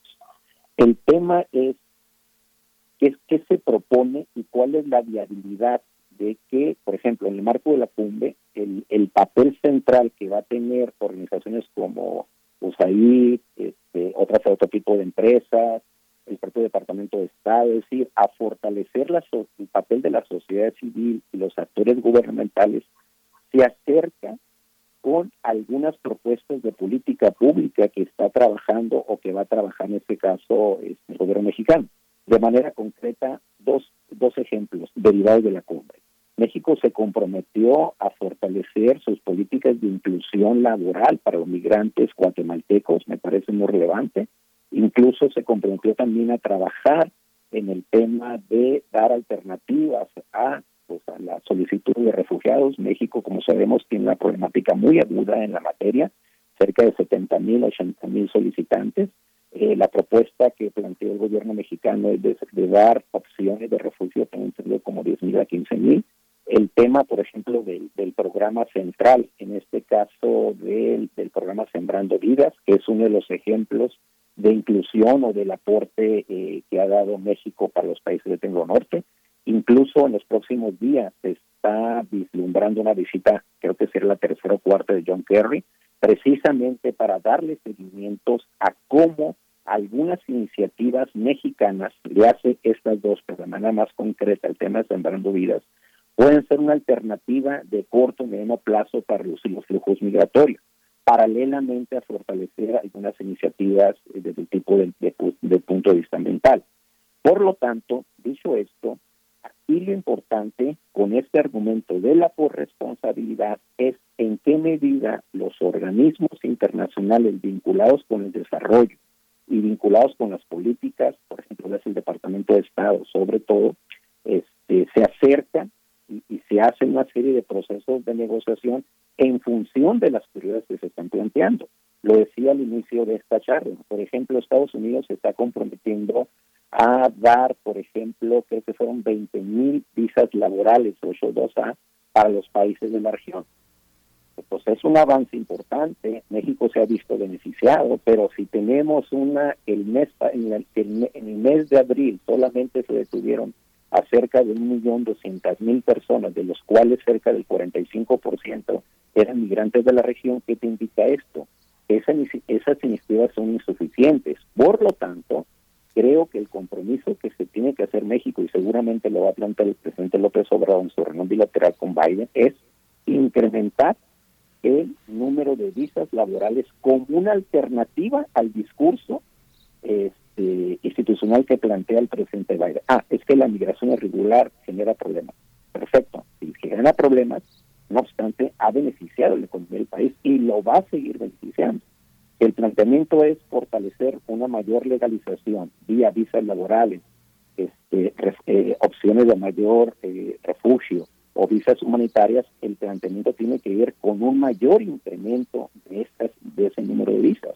Ahora bien, el otro tema importante, y lo vimos y lo estamos viendo ahora con este acuerdo bipartidista eh, que se va a dar en materia de control de armas en Estados Unidos, yo sigo insistiendo, Miguel Ángel y en la importancia de un discurso muy concreto del gobierno mexicano al Partido Republicano en el sentido de los grandes aportes que está dando la inmigración irregular y regular para el fortalecimiento de los distritos republicanos. Ese es un tema fundamental y ese es un tema que se tiene que discutir con las instituciones, tanto legislativas como ejecutivas, de los grandes aportes que tiene nuestra migración, no solamente mexicana, porque ahora tenemos una migración haitiana, brasileña, cubana, es decir, cada vez más este melting pot que dio origen a Estados Unidos se sigue incrementando, sobre todo en nuestros países. Pues ahí está, con esa claridad, doctor José María Ramos, la necesidad de diálogo entre México y los eh, pues legisladores y gobernadores también eh, republicanos eh, para, para pues observar la magnitud de cómo ha impactado positivamente la migración a los estados que gobierna el Partido Republicano. Le agradecemos mucho, pues habrá que ahora dar seguimiento a, a cómo se aterrizan y a partir de qué momento pues estas propuestas, estos acuerdos que siguen siendo insuficientes, 20 mil visas de trabajo temporal eh, desde Estados Unidos, pues eh, se ve insuficiente frente a la magnitud del fenómeno migrante, pero estaremos, como siempre, si nos permite, pues en comunicación, doctor José María Ramos. Muchísimas gracias. Muchas gracias, Berenice. Seguimos en comunicación. Hasta pronto. Muchas gracias, doctor. Hasta pronto. Hasta pronto. Pues nos vamos con música. Bueno, el doctor José María Ramos, doctor en Ciencias Políticas y Sociología, profesor investigador del Departamento de Estudios de Administración Pública en el Colegio de la Frontera Norte. Vamos a ir con música, Sembrando Flores, esta gran canción de Los Cojolites.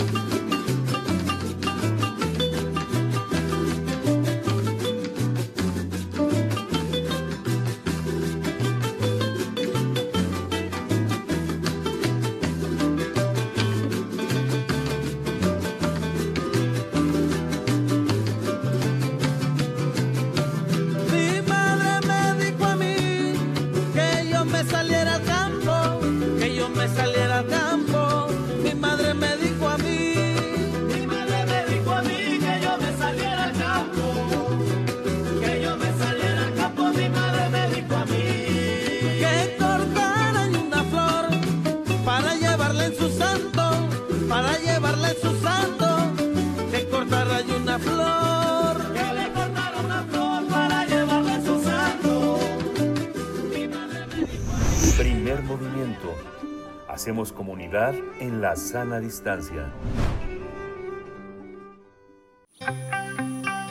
Biosfera en equilibrio.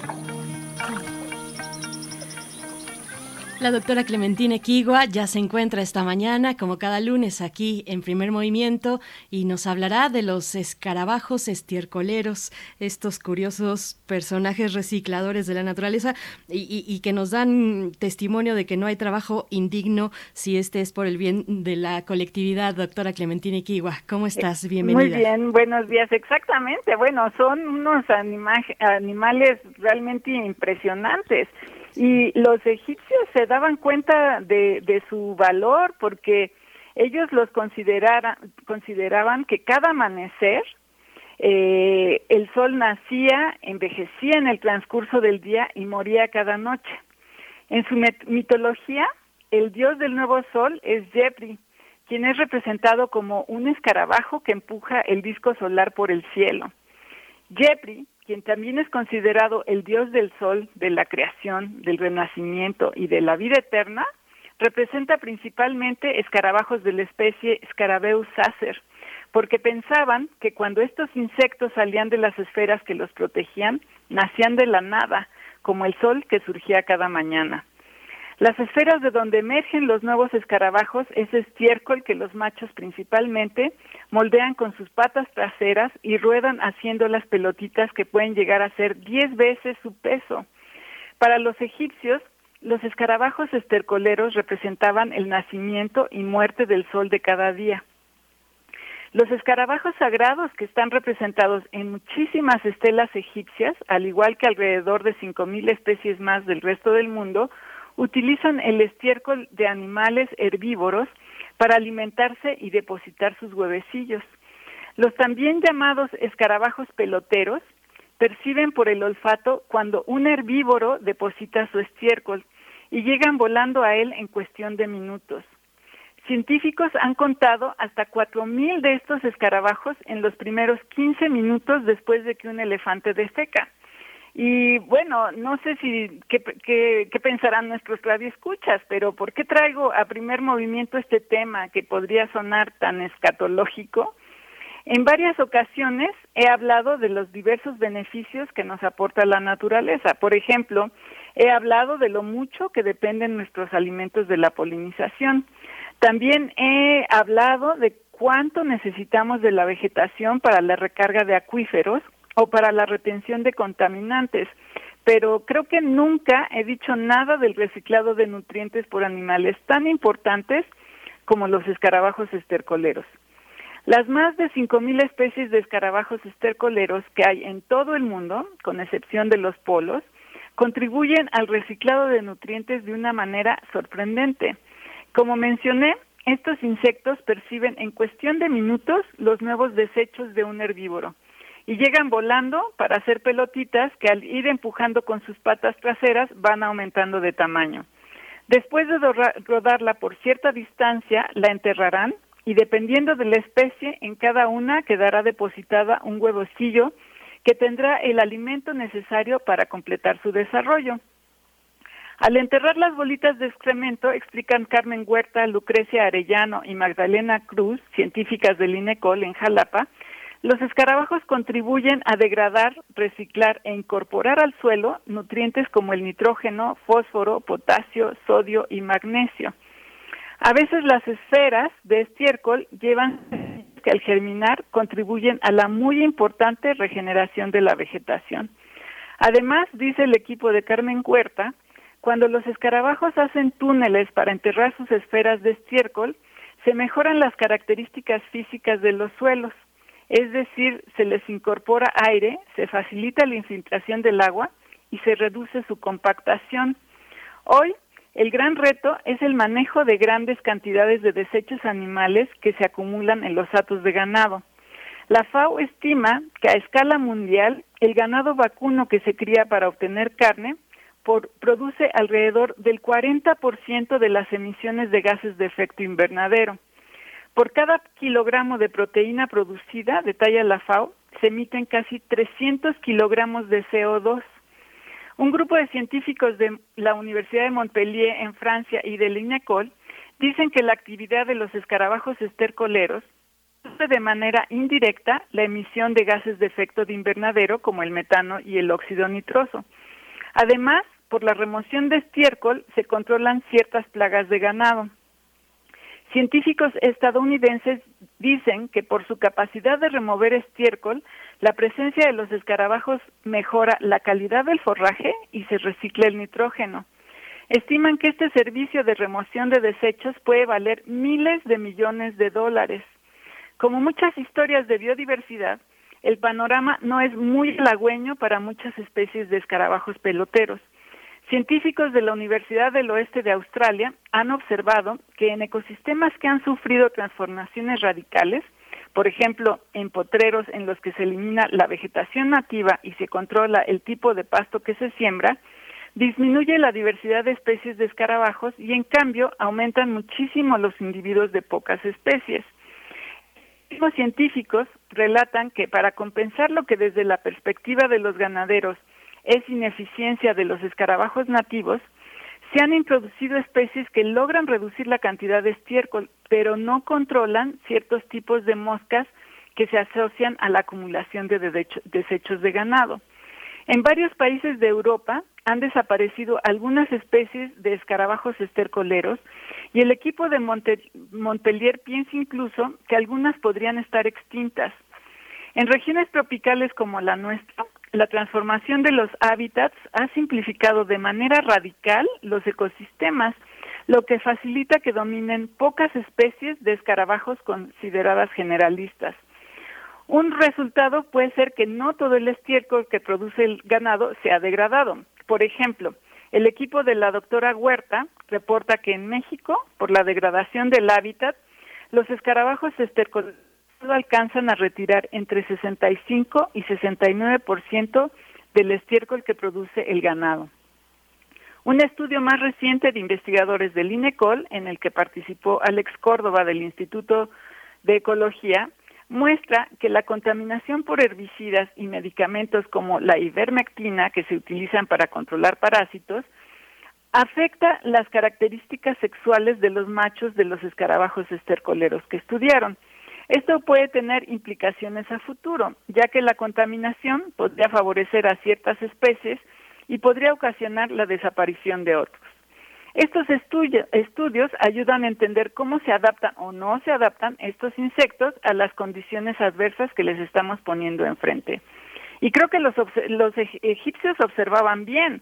Los escarabajos estercoleros, en imagen del dios Jepri, sí tienen el poder del renacimiento y la vida eterna de transformar los desechos de animales en los compuestos que enriquecen el suelo.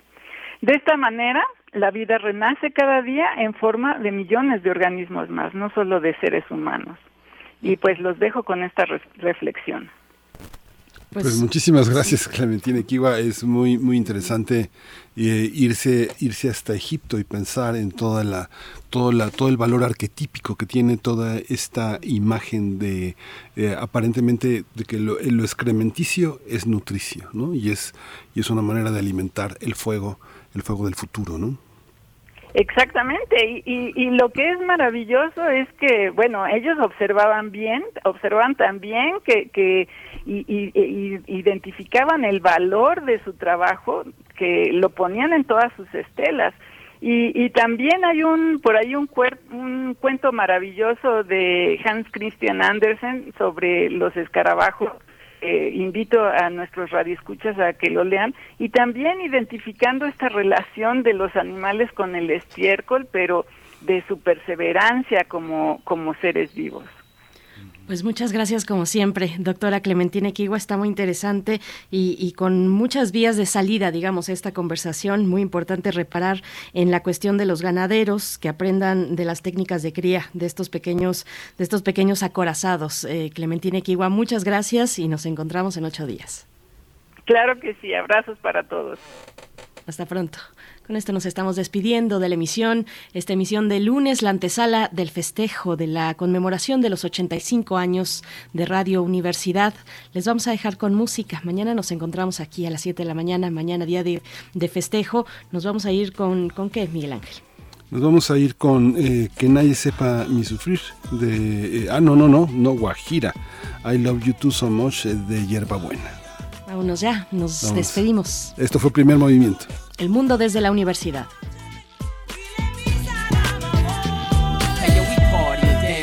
See how I meet her. They call her Wahida in Cuba, they breed her. Men gather in masses to greet her. Beautiful with dominant African features. I love her and a passion for freedom. I promise to have her and keep her and teach her. Oye, chiquita, quiero volar contigo. Tocar tu ombligo y pachangar contigo. I'm going crazy. Heart stop beating as she gracefully whispered in my ear. How long would it take me to get a whole family here safely? She said they were deported back in the 80s. She learned some black magic in Haiti to save me. The way she move her hips just amaze me. Oh yeah, Wahida, so nice to meet you. Next time I see you, we can roll some reef. Check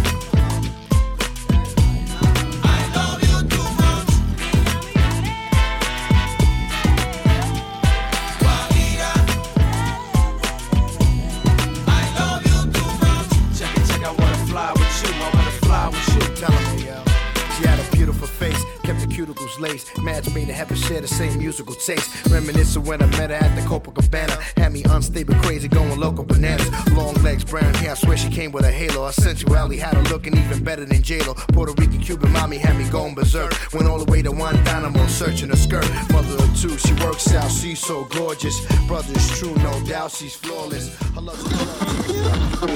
Radio UNAM presentó Primer Movimiento. El mundo desde la universidad. Con Berenice Camacho y Miguel Ángel Gemain en la conducción. Rodrigo Aguilar y Violeta Berber, producción. Antonio Quijano y Patricia Zavala, noticias. Miriam Trejo y Rodrigo Mota, coordinación de invitados. Tamara Quirós, redes sociales. Arturo González, operación técnica. Locución, Esa Uribe y Juan Stack. Quédate en sintonía con Radio UNAM. Experiencia sonora.